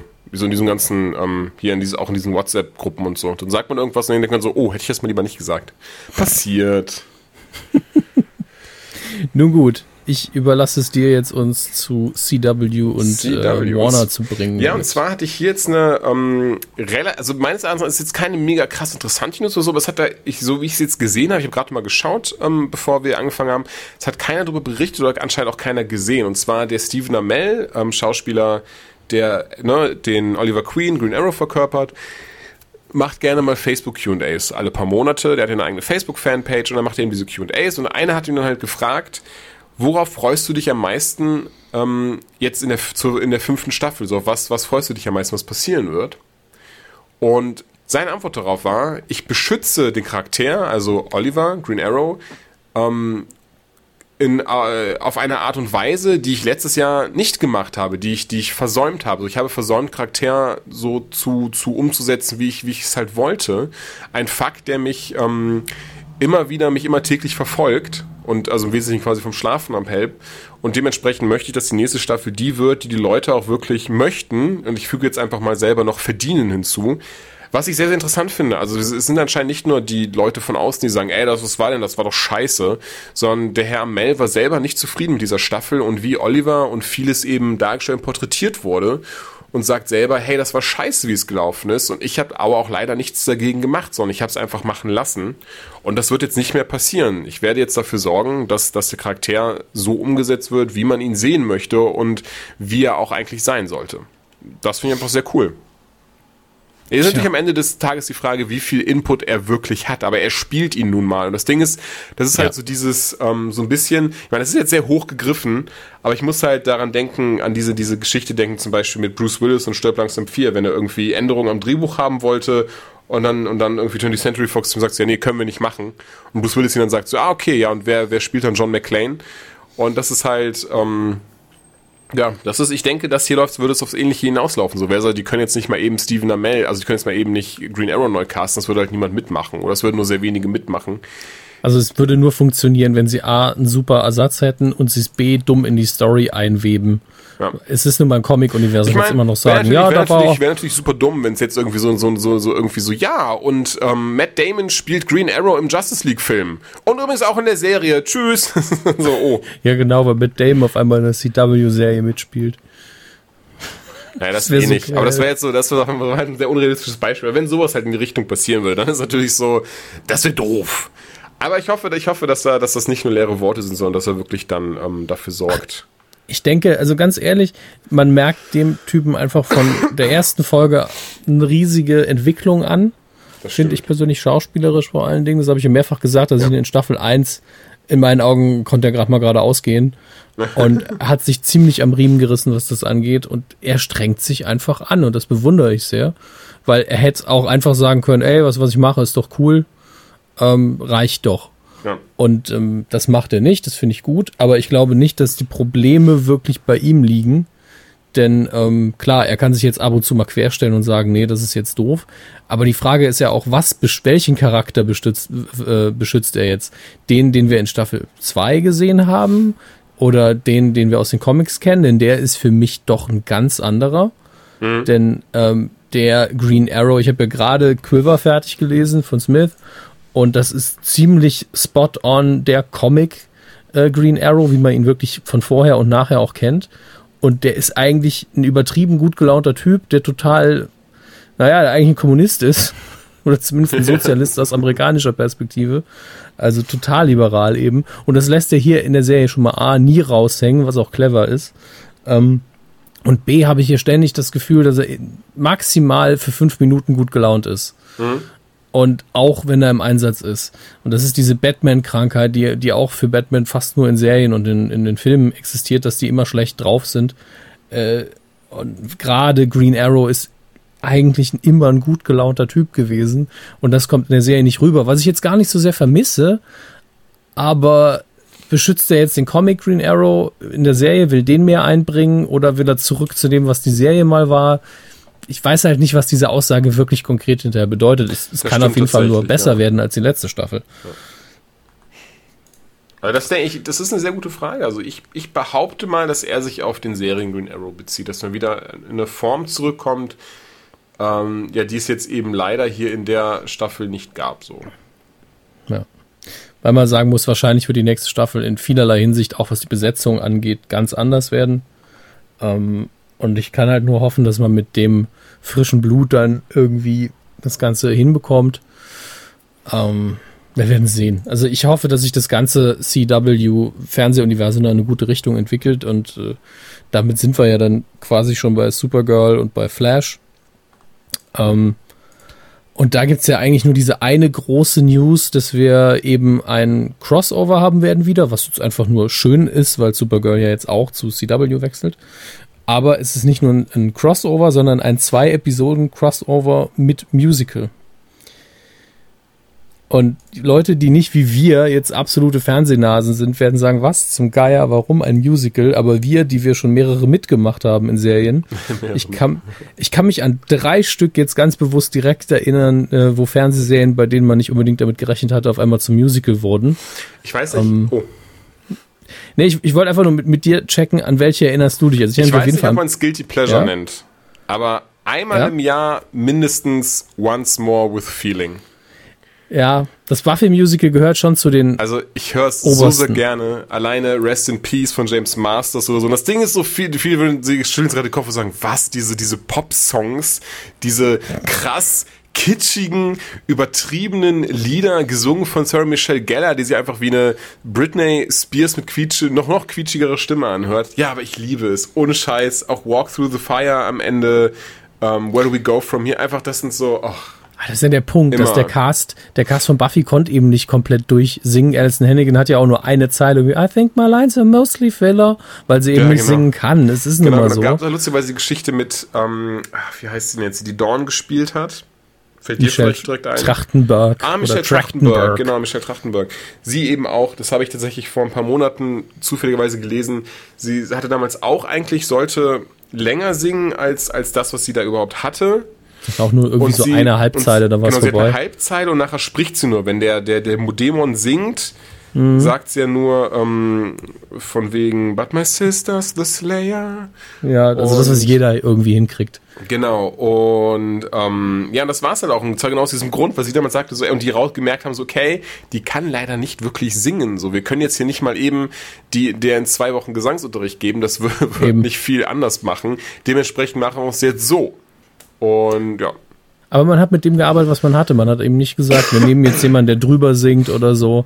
Genau. Und man hat ja auch genügend Leute. Ich meine, James Masters hat eine Band, An Anthony Stewart Head kann super singen. Oh, Anthony Stewart Head war der Hammer. Ja. Ja, und äh, dementsprechend, ganz ehrlich, äh, zu Buffy passt es halt und man hat das gemacht, was man bei Buffy eben machen kann. Es kommt eben ein Dämon vorbei, der dafür sorgt, dass alle noch singen können. Es ist in der Welt nun mal genauso logisch, wie bei Star Trek zu sagen, wir reisen in der Zeit zurück und haben auf einmal ein Reboot. Das ist genau die gleiche Logik, weil es innerhalb der Welt funktioniert und das habe ich immer akzeptiert. Jetzt muss, müssen einem die Lieder natürlich nicht gefallen, aber ich habe es sehr gefeiert. Ähm, und es gibt noch mindestens zwei, nee, drei Serien und das sind, ja, das sind auch alles David E. Kelly Serien natürlich, der ja selbst unfassbar auf Musicals steht.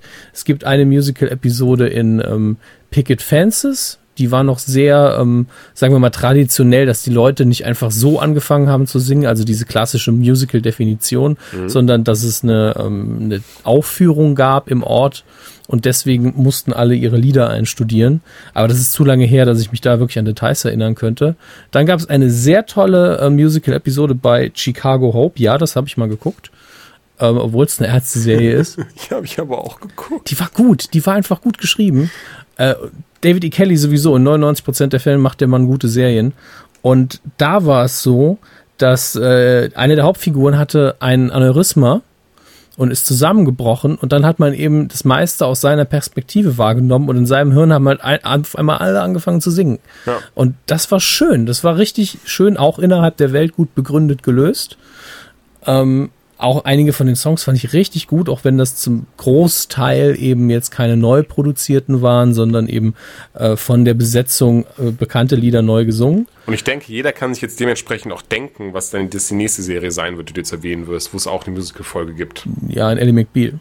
Ah, okay, dann war ich halt komplett woanders. Wo warst du denn? Aber Ellie McBeal kenne ich auch bei Scrubs. Da haben wir nämlich tatsächlich genau Ah. dieselbe Prämisse. Also eine Patientin wird mit einem Hirntumor, was wir erst am Ende erfahren, dass sie einen Tumor hat, ähm, ins Krankenhaus gebracht und hört die ganze Zeit, dass die Leute singen. Auch tatsächlich eines meiner Lieblingsfolgen, ich glaube, es ist Staffel 6, Folge 9. Und da haben, wir, da haben wir dann auch dann sehr, sehr lustige und sehr schöne Lieder, zum Beispiel Guy Love mit, mit äh, Donald Faison und Zach Braff, also JD und äh, Turk. Die sind ja, It's Guy Love between two guys. Ähm, und halt sehr, sehr coole andere Lieder noch. Und was mir jetzt auch noch einfiel, bei How Met Your Mother gab es auch eine Musical-Folge, aber wenn ich ganz ehrlich bin, ich War möchte das, nicht nur, war, war das nicht nur eine Szene mit den Suits? Oder waren nur, ach stimmt, das ist nur eine Szene, das ist gar keine richtige Folge. Es ist nur so die, die, nur eine recht langgezogene Szene. Ja, nee, dann lass uns das, lass uns das eh außen vor lassen, weil so gut war die jetzt eh nicht. Nee, und deswegen war es auch nur eine Szene, weil sie gesagt haben, hey, das Dr. mal Horrible. Sing-Along-Block. Ist ja ein komplettes Musical. Ist ein komplettes Musical, ist also keine einzige Musical-Folge. Möchte an dieser Stelle aber kurz mal erwähnt haben, denn Neil Patrick Harris kann singen und kann das auch sehr gut. Zusammen mit Nathan Fillion als Captain Hammer, The Hammer is my penis. Auch, auch eher überraschend gut. Ich meine, die Songs Ja. natürlich auf die Stimmen geschrieben. Ne? Da ist jetzt nicht irgendwie, ja, ich sing mal das, das, das dreigestrichene C oder sowas. Nein, gar nicht. Aber der hat eine schöne Stimme. Also Und- sehr männlich. Und alles. Felicia Day in der weiblichen Hauptrolle. Ich hoffe, sie heißt so. Der, sie heißt Felicia Day. Sehr gut. Äh, In der weiblichen Hauptrolle kann ich auch nur empfehlen. Ich weiß nicht, ob man es so irgendwo bekommt. Ich habe noch die DVD rumfliegen, die ich wirklich, ich glaube, auch vor einem Jahrzehnt oder so in England mir geordert hatte. Ähm, macht aber auch sehr viel Spaß, das Ding zu sehen. Alleine Ich das das- Brand New Day mochte ich sehr. Und was man nicht unterschätzen darf beim Singalong-Blog ist, äh, dass es damals für Webserien ein Riesenschritt war. Denn das Ding war ja von Joss Whedon komplett produziert. Mit ähm, seinen, eigentlich waren es alles Freunde von ihm, Besetzungen aus anderen Serien. Ja. Und ähm, die haben das einfach komplett gestemmt, das Budget auf die Beine gestellt. Er hat es geschrieben. Er hat ja auch beim äh, bei der Buffy Musical Folge hat das hat er auch fast komplett alleine geschrieben. Ähm, und die haben das auch vollständig alleine vermarktet. Das gab es ein paar Wochen lang, gab es immer wieder die neueste Episode gratis auf einer Internetseite zu sehen, mit einer Seite, wo es fast unmöglich war, das Ganze wirklich runterzuladen, den Stream, weil man dann wirklich ein Screen Capture Programm gebraucht hat, was damals noch keiner hatte. Und ähm, danach konnte man es eben digital kaufen und als DVD und so weiter und so fort. Und ich glaube mich zu erinnern, dass er mal gesagt hat, dass er damit mehr verdient hat als mit seinem Regie bei Avengers 1. Krass. Das ist das immer noch das Heftigste daran.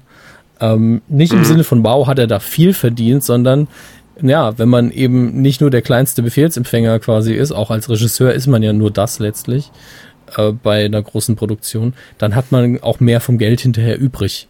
Und das ist ja auch das, wie Louis C.K. sagt, ey, wenn ich das für, für 5 Dollar anbiete, das Zeug, und jeder kann sich gratis streamen und ich habe dazwischen keine 1000 Produktionsgesellschaften, verdiene ich genauso viel, wie wenn ich mehr verlange, aber die ganzen Leute stehen noch dazwischen. Das fand ich immer sehr interessant.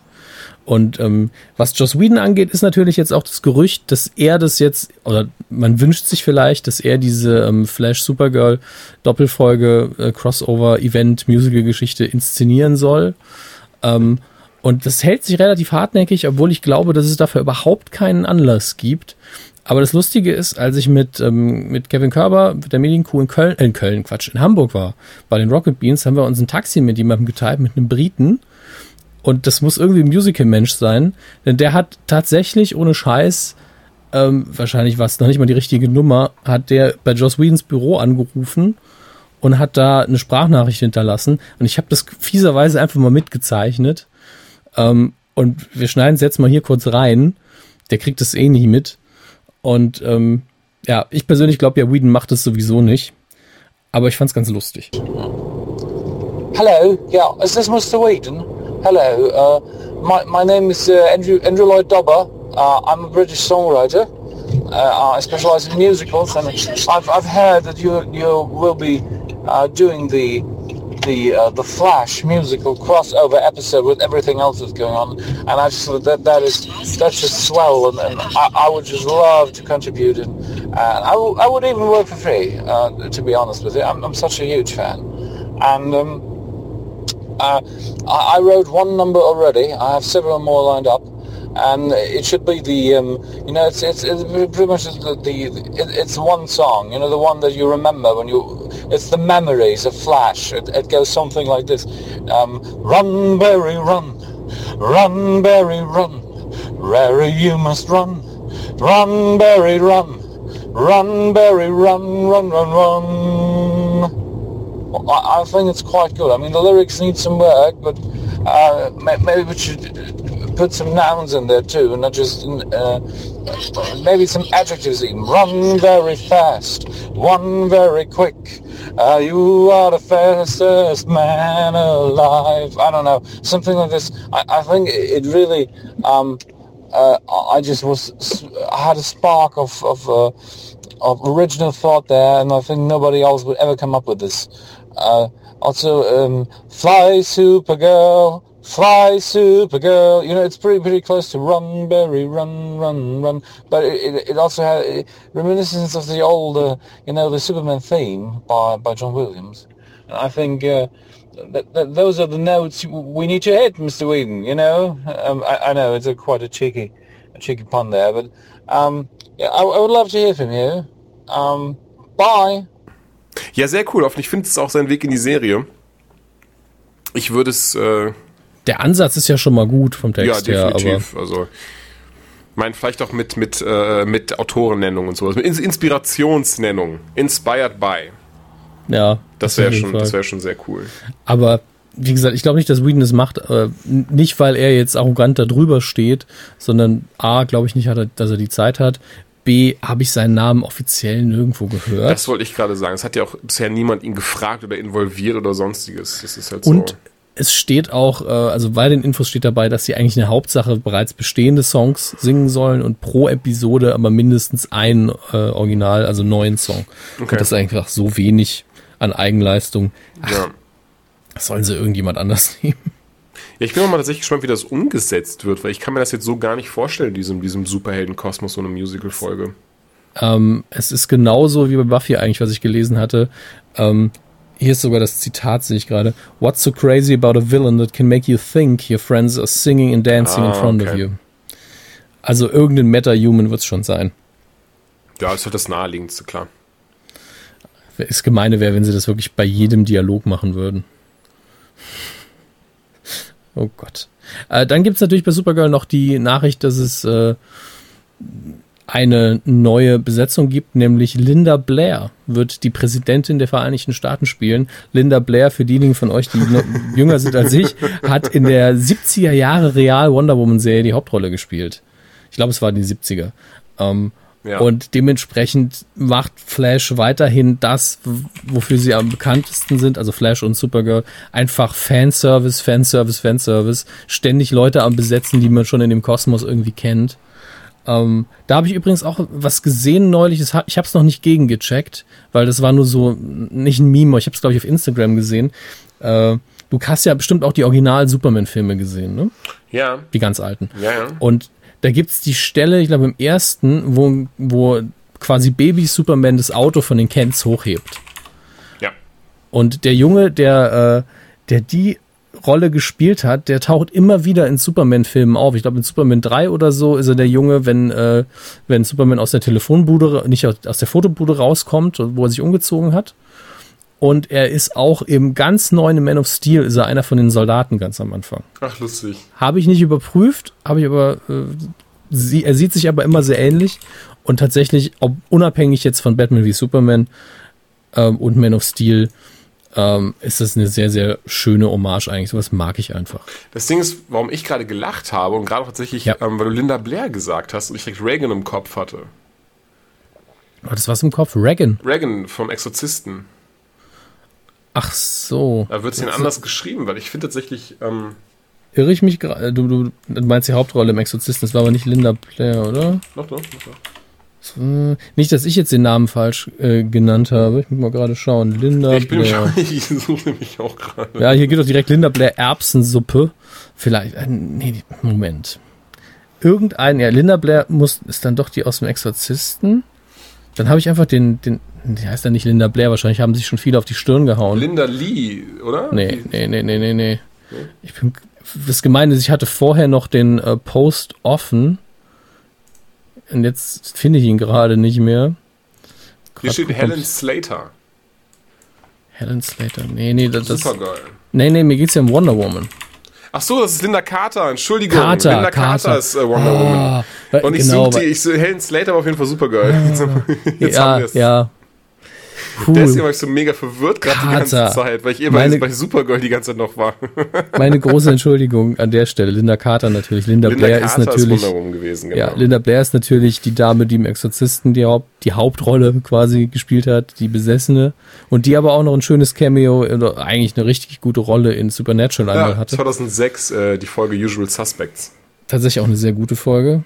Ähm, mit dem schönen äh, Exorzisten-Gag am Ende. Aber ähm, da habe ich einfach nur den Namen verwechselt, weil Linda Blair mir einfach, der Name hängt mir eher im Kopf als Linda Carter. Aber das war Wonder Woman in den Wonder bestimmt, Woman bestimmt 70ern. and Spider-Man.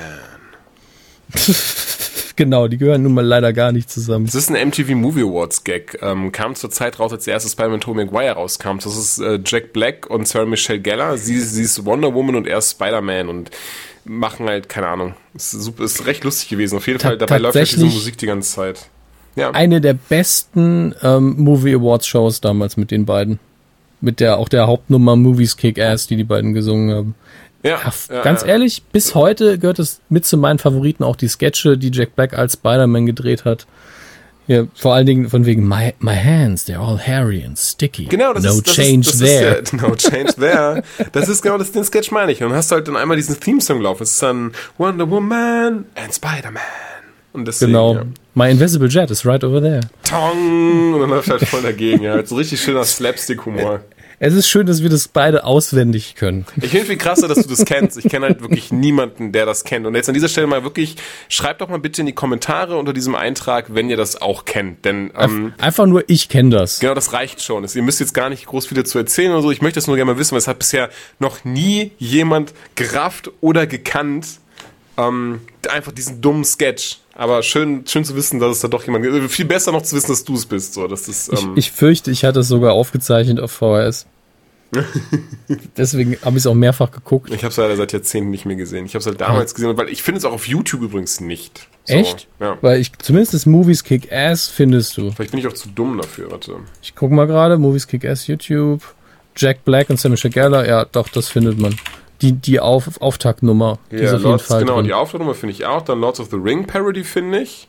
Die ist auch sehr gut, Ah, die, ist, die war sogar auf der, aber vor zwei Ja. Wochen hochgeladen. ja, sehr gut. Aber tatsächlich ist auch die, die Herr der, der Herr der Ringe Sketch ist hier sogar auf den äh, DVDs und Blu-rays als Easter Egg drauf. Ach, cool. Ach, cool. Lieber YouTube, findet man schneller, hast du recht. Aber Nein, lustig, cool, aber wusste ich nicht. Dass wir dadurch dann auch nochmal so einen Musical-Einschlag haben, denn das, das war ja auch so, dass die ganze Präsentation sich eigentlich um Musicals gedreht hat. Und auch schön, ich erinnere mich daran, dass es angefangen hat, die ganze Präsentation so, dass Sarah Michelle Gellar telefoniert hat, um ihren Co-Host herauszufinden. Und dann der schöne Satz kommt, Jimmy Fallon again. Again. Und den kannte damals in Deutschland ja niemand eigentlich. Ja, stimmt. Schön. Damals, als man noch Fernsehen gucken musste, um Fernsehen zu gucken. Ja, das gibt's heutzutage gar nicht mehr. Heutzutage hast du YouTube, heutzutage hast du deine, dein, dein, hast halt einfach alles auf Abruf. Das hast du ja nicht mehr. Aber muss ich sagen, das ist po, also für mich ist das positiv. Ich mag das sehr, dass ich meine Reizüberflutung auf Abruf habe. Ja, ich auch, aber ich muss in letzter Zeit öfter daran denken, dass einfach so ein bisschen Struktur fehlt. Ich weiß gar nicht mehr, ob ich es hier oder woanders gesagt habe. Ich glaube woanders. Ähm, woanders.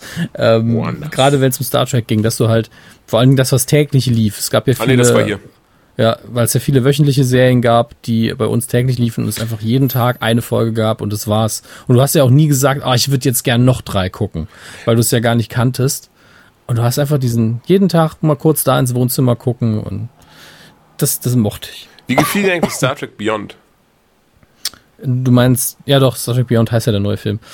Ähm, es ist schwierig. Es ist sehr, sehr schwierig tatsächlich. Ähm, Interessant. Dann geht uns das aber, glaube ich, gleich. Weil ich habe ihn geguckt unter sehr schlechten Voraussetzungen, weil neben mir eine Dame gesessen hat, die hat zwar bei den Witzen gelacht. Die war als also Kahn bei Sachen, verkleidet. Achso. ja, das wäre ja okay. Ähm, also ich meine, ich finde es in Ordnung, wenn Leute bei lustig gemeinten Momenten auch ein bisschen zu laut lachen. Das ist ja okay, dafür sind die ja da. Aber die hat auch bei jedem emotionalen Moment gekichert Ich und zu ihrem sie. Nachbarn sich umgedreht und dann so. Und unabhängig davon, ob es jetzt eine Frau ist oder ein Mann, das hat damit nichts zu Ah, tun. das ist scheißegal. Menschen, die sowas machen, Ja. sind einfach Abschaum. Ich hasse sowas so sehr. Ey, zum dritten Mal, im dri dritten Anlauf, ne, Force Awakens geguckt, dreimal im Kino geguckt, äh, drei Tage hintereinander und im dritten Ding dann fängt, fängt dann eine Tussi an zu lachen, als wir am Ende Luke sehen. So ein Moment, wo ich dann so, selbst im dritten Mal noch so, es fängt an zu lachen. Und ich bin einfach so wütend geworden, dass sie diese Szene so kaputt gemacht hat im Moment, weil sie das irgendwie lustig findet, dass er da irgendwie schön alt ist oder so. Was? Ja, das sind aber auch Leute, die können mit emotionalen Momenten nicht umgehen, die auf der Kann Leinwand auch sind. nicht. Ja, aber du weinst dann, das ist ja okay. Ja, das stimmt. Aber auch nur, wenn, wenn ich weiß, dass kein- dass keiner bemerkt. Sonst kann ich Ja, das außer, au- das ist ja der Punkt, du machst es ja leise. Also ich habe nur, ich habe nur ganz wenige Momente, wo ich im Kino, also ich bemühe mich, ich habe auch einmal zu laut geredet irgendwie und da hat meine Freundin halt direkt so, was ist denn da los? Mir direkt den Ellbogen gegeben Ja. und das zu Recht. Aber es gab einfach mal, ich weiß nicht mehr welcher es war, aber es gab einen Film, wo einfach ein sehr dummer Moment war und der ganze Kinosaal war aber still und du hast einfach nur gehört, wie ich meine Hand auf meine Stirn geklatscht habe. ähm, und dazu stehe ich dann aber auch, wenn der Moment richtig doof ist. Und außerdem ein Klatschen auf die Stirn ist ja auch nicht so schlimm. Aber die hat eben fast konstant Geräusche von sich gegeben und ich war halt auch schon kurz davor so, lass deine Emotionen bitte draußen, das hier ist Kino, das ist ernst. Aber das kann man natürlich auch nicht machen. Ja, dass es da kein so ein, so ein Verbotsschild gibt. So hier darf nicht geredet werden und nicht, nicht geatmet. Sie hat so ja auch nicht geredet, das ist Ja, das okay, Schlimme. Wenn sie einfach mit ja. ihm gesagt hätte, boah, das war jetzt aber doof, dann hätte ich irgendwann gesagt, können wir bitte mal in aller Ruhe den Film gucken jetzt, das wäre ganz nett. Mhm. Aber so war es eben, wenn es einzeln gewesen wäre, okay, es war nur fast die ganze Zeit. Und deswegen konnte ich mich nicht so ganz auf den Film einlassen, wie ich es gewollt hätte. Ja. Ähm, das war der eine Punkt. Dann hatte ich das Gefühl, schön, wie viele emotionale, gut gesetzte Star Trek-Momente drin sind. Ich finde es immer noch, die- finde ich die Besetzung brillant. Die Leute machen, erfüllen ihre Ja, Rollen alle super. Ja. Ich hatte sehr viel Spaß dabei. Ähm, dann habe ich aber hinterher, ich war mit meinem guten Freund Wolfgang Heisel drin, den, die Person, die ich wahrscheinlich am längsten kenne von allen Leuten, mit denen ich noch Kontakt habe. Abgesehen von Familie natürlich. Kenn, müsste ich den jetzt auch kennen, weil du seinen vollen Namen gesagt hast? Ähm, Sage ich vor allen Dingen deswegen, weil wir auch zusammen noch einen Audiokommentar aufgezeichnet haben, der bei der Medienkuh irgendwann veröffentlicht wird, Ah, okay. ähm, damit man da auch mal wieder den, die Verbindung hat. Und ähm, das äh, Krasse daran ist, äh, er kam eben raus, also erstmal der lustige Moment daran war, der Film war vorbei und ein Typ, den ich für die Aktion eigentlich nicht mag, also das macht man nicht, ähm, der rechts neben uns gesessen hat, der einfach sich vorbei, also der stand eben Rücken zur Leinwand, vorbeigegangen ist an uns, steht in dem Moment so vor uns und sagt dann so, nee, nee, das war nix. Da, da lief eben schon der Abspann, deswegen ist das jetzt nicht so schlimm, aber warum drückt er uns seine Meinung auf? Nur in dem Moment lief, lief gerade in den Credits Assistant Director oder sowas und der hieß wirklich Nee, nee, mit zwei E. Nee, nee. Deswegen war das halt unfassbar komisch. Ähm, aber äh, der Wolfgang hat ihm mal zugestimmt. Der, hat- der hat eben gesagt, nee, der Film war wirklich nicht gut. Und dann haben wir sehr lange darüber diskutiert, weil mein erster Eindruck war eher so, ich hatte Spaß. Ja. Also ich habe mich gut unterhalten gefühlt, aber wenn du auch nur fünf Minuten über diesen Film nachdenkst, dann hast du ernsthafte Probleme damit. Das ging mir zwar ähnlich bei Star Trek 2, aber da war es eben, J.J. Abrams hat es eben mehr drauf, einen Film so gekonnt zu erzählen, dass du dir die Fragen gar nicht stellen Ja, willst. zu dem war Snittlage Crumbercatch dabei. Ich meine, es ist so, das reicht Ja. schon für mich. Der hat auch, der hat ja auch seine Rolle perfekt gespielt. Also der war, der war richtig gut. Und ähm, hier war es eben so, obwohl der Bösewicht, der Bösewicht von Idris Elba gespielt wurde, der ein hervorragender Schauspieler ist, man hat ihn ja eh die halbe Zeit nicht gesehen. Sowieso, also immer wieder vom Neuen sehr überzeugt von ihm, sehr angetan von ihm, sei es als Heimdall in Thor, sei es als der äh, General in Pacific Rim. Aber auch hier wieder, besonders das Lustige war, da ich dann auch kurz dann zu meiner Freundin so meinte, so, hey, das ist bestimmt Idris Elba. Und sie auch so, ja, die Stimme die ganze Zeit, ich bin auch so, das kann sehr gut sein. Und dann, dann am Ende sieht man ihn halt auch. Und dann so, ja, das war Idris Elba, ja. Ich freue mich immer sehr, wenn sowas dann bestätigt wird. Ja, nur durch die Funktion, also die Rolle, die er gespielt hat, hat eben bedingt, dass man ihn die halbe Zeit eh nicht sieht. Das heißt, man hat sowieso nur die Stimme bekommen. Ja. Ich hatte Glück, wir haben es uns auf Englisch angucken können, da hat man natürlich ein bisschen mehr davon. Ähm, aber das Pro gibt einfach mehrere Probleme bei dem Film. Und das eine ist, warum haben wir schon wieder so ein Massenvernichtungs, so eine Massenvernichtungsbedrohung? Das ist eigentlich kein Star Trek-Problem, also kein traditionelle Star Trek-Story. Ja. Dann hat Simon Peck im Vorfeld ja gesagt, dass sie hier, dass es so ein bisschen kritisch hinterfragt, was die Föderation so tut. Hat's in meinen Augen gar nicht. Überhaupt nicht. Ähm, weil eigentlich war es halt nur ein trauriger Einzelfall, von dem eine Person und halt noch ein paar Crewmitglieder negativ betroffen waren und da, das lief halt doof. Genau, das, das, Entschuldigung, ganz kurz einhaken, das Ja, störte mich am meisten. Die, die ganze, das, das, das danach einfach das Nachsicht, das machte gar keinen Sinn. Das wurde nicht nachgeprüft, das wurde nicht kontrolliert, sondern sofort Kirk dann, okay, zur Enterprise, wir fliegen da jetzt hin und schauen, was da los ist. So ohne mal vielleicht zu gucken, wovon denn die Gefahr ausgeht. Warum ist denn diese Crew verloren gegangen? Solche Ja, Sachen das- eben. das das, auch, so, aber das da- hat mich am meisten gestört tatsächlich. Du, du meinst wirklich den Auslöser gerade am Anfang, wo Ja, eben genau, eine, einfach nur eine eine, Person Hilfe Frau, bittet. die aufgelöst, ja. oder ich weiß nicht, eine, eine Kalamari, die aufgelöst war und ähm, direkt so, ja, wir müssen dahin fliegen, meine Crew retten. Okay, und los! Raus. So, er kannte sie nicht, er wusste, er hat nicht nach, weißt du, was ich meine? Es wurde einfach, das war alles so eine impulsive Ja. Überstürzung, die gar keinen Sinn macht für die Enterprise, so für das Ganze, was daran, da, da so dranhängt. Das war das, Ja. was mich am meisten tatsächlich störte einfach. Die Prämisse war total dumm. Dann gab es natürlich noch äh, einen emotionalen Nebenplot für Kirk und Spock, der ja auch okay ist, dass beide so ein bisschen an ihrer Position zweifeln und wie sie weitermachen wollen. Äh, und auch, dass am Ende wieder alles so ist wie am Anfang, finde ich nicht schlimm, aber es löst sich einfach mit nur ein, zwei Momenten in Wohlgefallen auf, wo man eigentlich schon darauf baut, dass der Zuschauer sowieso weiß, wie es läuft. Also es war alles sehr, sehr vorhersehbar, was die Story anging. Es war kaum Ja. irgendwas Originelles dabei. Ähm, Weil das ist halt. da auch dazu sagen muss, ich kann mir gut vorstellen, also ich muss sagen, trotzdem sagen, ich fand den Film okay, ich werde ihn mir nochmal anschauen, definitiv. Habe ihn, ähm, ich habe zum ersten Mal IMAX geguckt, das fand ich recht cool. Das war nämlich im Disneyland, war ich da, die haben dann ein IMAX-Kino, da habe ich ihn dann geguckt, zum Glück im Originalton, denn Französisch hätte ich vielleicht 20% verstanden, wenn es hochkommt. Ähm, aber, weil ich bin, weil ich schon dachte so, ey, okay, der ist von Simon Peck mitgeschrieben, so, das, der muss ja richtig gute Momente drin haben und die haben mir leider sehr gefehlt, so. Ich fand Momente waren drin, aber die waren auch mehr so, ja, abgehakt haben wir erledigt. Ja, aber Es- nicht es so, hat sich angefühlt wie meine? eine Vielleicht habe ich To-Do-Liste. einfach zu sehr irgendwie, irgendwie sowas wie Spaced, vom, also von den Momenten, natürlich nicht vom Film, nicht vom Material her, aber einfach so, dass da so kleine, sehr coole Szenen drin sind, die irgendwie erinnerungsträchtig wären. Aber das, zumindest für mich war das nicht der Fall. Ich mochte, wie, ich glaube, Jayla hieß sie, Jayla, die mochte ich sehr, den Charakter, die er dann Hm, auch cool. auf, ähm, auf Scotty trifft. Ja. Auch dann diese, diese lustigen kleinen Quips, aber das kennt man halt alles schon, wenn er so sagt so, ähm, äh, Mon Montgomery Scott, you can call me Scotty und sie sagt dann Montgomery Scotty und so, haha, aber das kennt man halt leider alles schon, diese, diese, diese Art des Humors, Was- diese Art der Gags, das fand ich halt aber schade.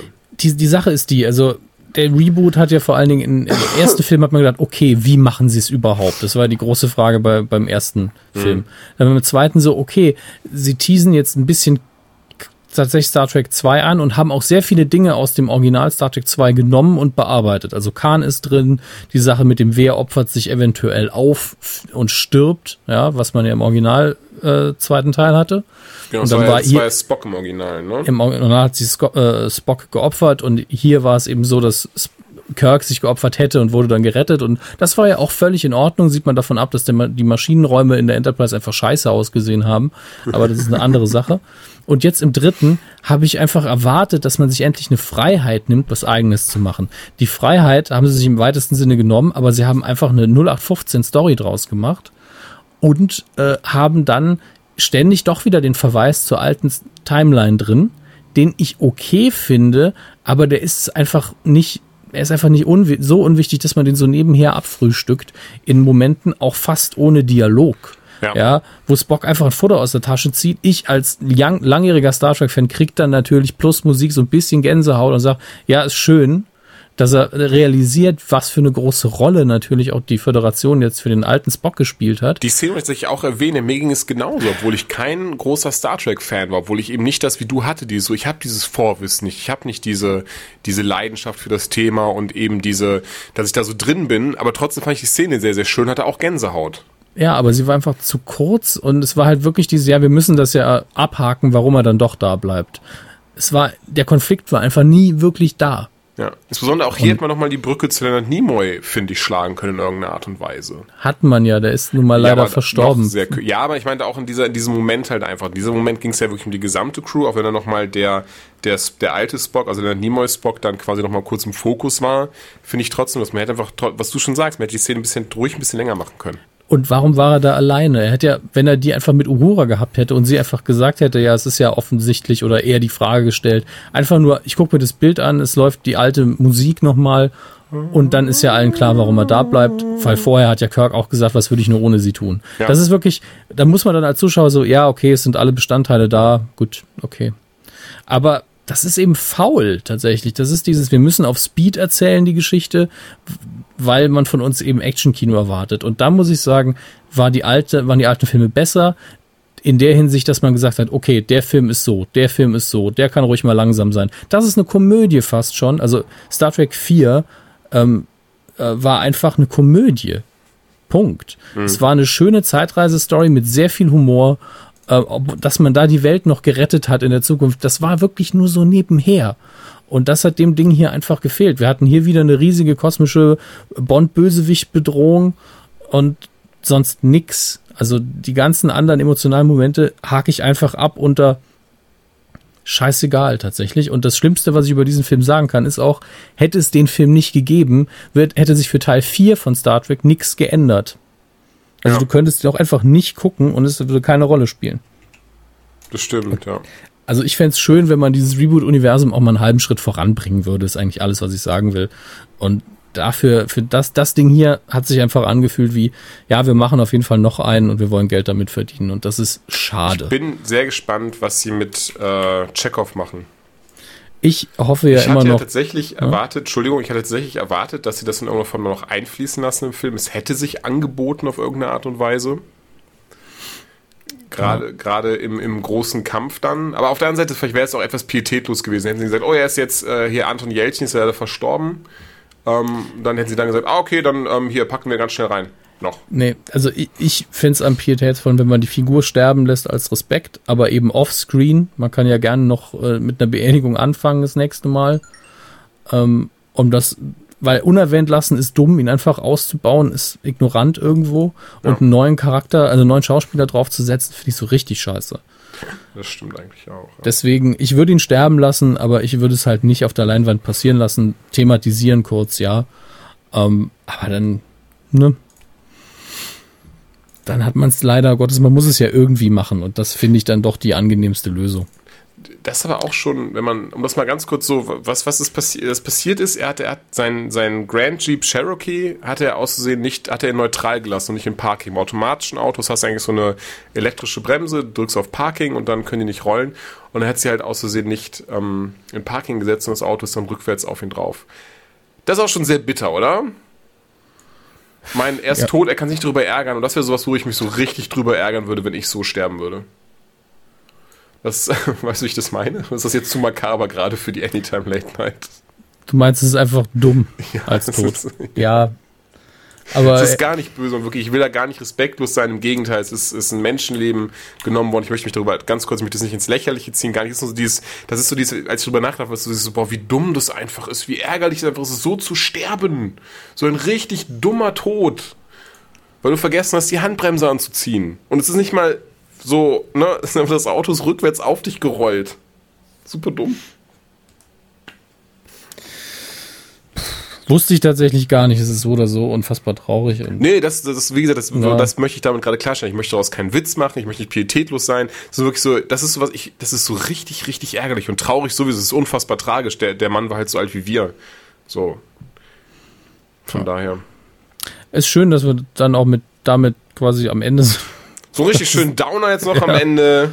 Das ist das einzig äh, wirklich traurige gerade. Oder das, du hat, hattest du noch was zu Flash? Noch was anderes Trauriges. Achso, zu Flash. Ähm, Ja. Ich kann mir schnell irgendwie so aus den Fingern saugen, was bestimmt passieren wird, wenn, wenn du willst. Ey, wenn, wenn du das eh wolltest, gerne. Ähm, ich habe natürlich die eine oder andere Theorie. Das ist aber, ich denke, dann, ich muss erstmal die erste Folge sehen am 3. Oktober. Ich bin wirklich sehr gespannt. Also Flashpoint heißt sie, das wussten wir schon. Das hatten wir eh gemutmaßt, dass das passieren wird. Ach doch, haben wir darüber geredet, dass tatsächlich die anderen ähm, CW-Serien davon ähm, beeinflusst werden?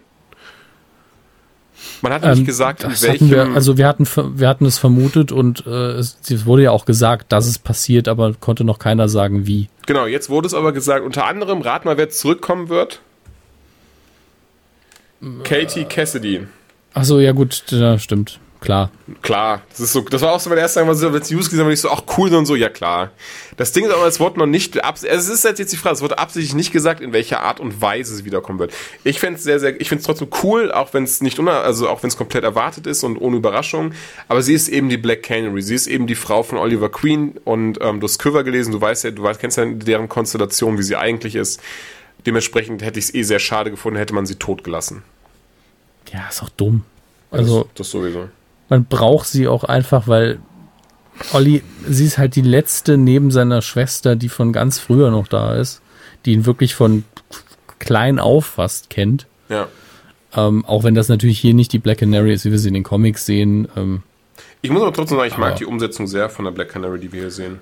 Ich finde es völlig in Ordnung, weil sie auch gesagt haben, nee, wir geben ihr jetzt keine Superkräfte, sie kriegt halt dieses Ding um den Hals geschnallt, weil ähm, es eigentlich auch viel easier so ist und wir dann nicht noch Meta-Human mittendrin haben in der Show. Ja, Deswegen äh, ist es schon sehr, sehr in Ordnung.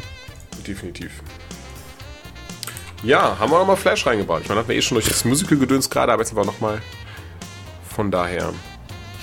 Und wir haben jetzt, oh, wir haben schon gut gequatscht. Schon Ja, bei, ich denke auch für die Anytime ist, glaube ich, ein neuer Rekord. Ne? Sonst sind wir so bei einer Stunde, jetzt bei 1,37 bei mir gerade. Was? Bei mir sind es 2,10. Nein! das ist beim Synken wieder ein Albtraum. Ach ja. Ich hoffe, äh, es hat euch gut gefallen. Wir sind soweit am Ende, auch körperlich und geistig. oh, das Und- aber schon sehr lange, zumindest geistig. Also ich glaube, viel kommt da nicht mehr. Bei So nach dem sechsten Schuljahr, da ging's los. Ne? Da, da, da habe ich abgebaut nach dem sechsten Schuljahr. Wir wünschen euch noch eine schöne Woche und bis zum nächsten Mal. Tschüss!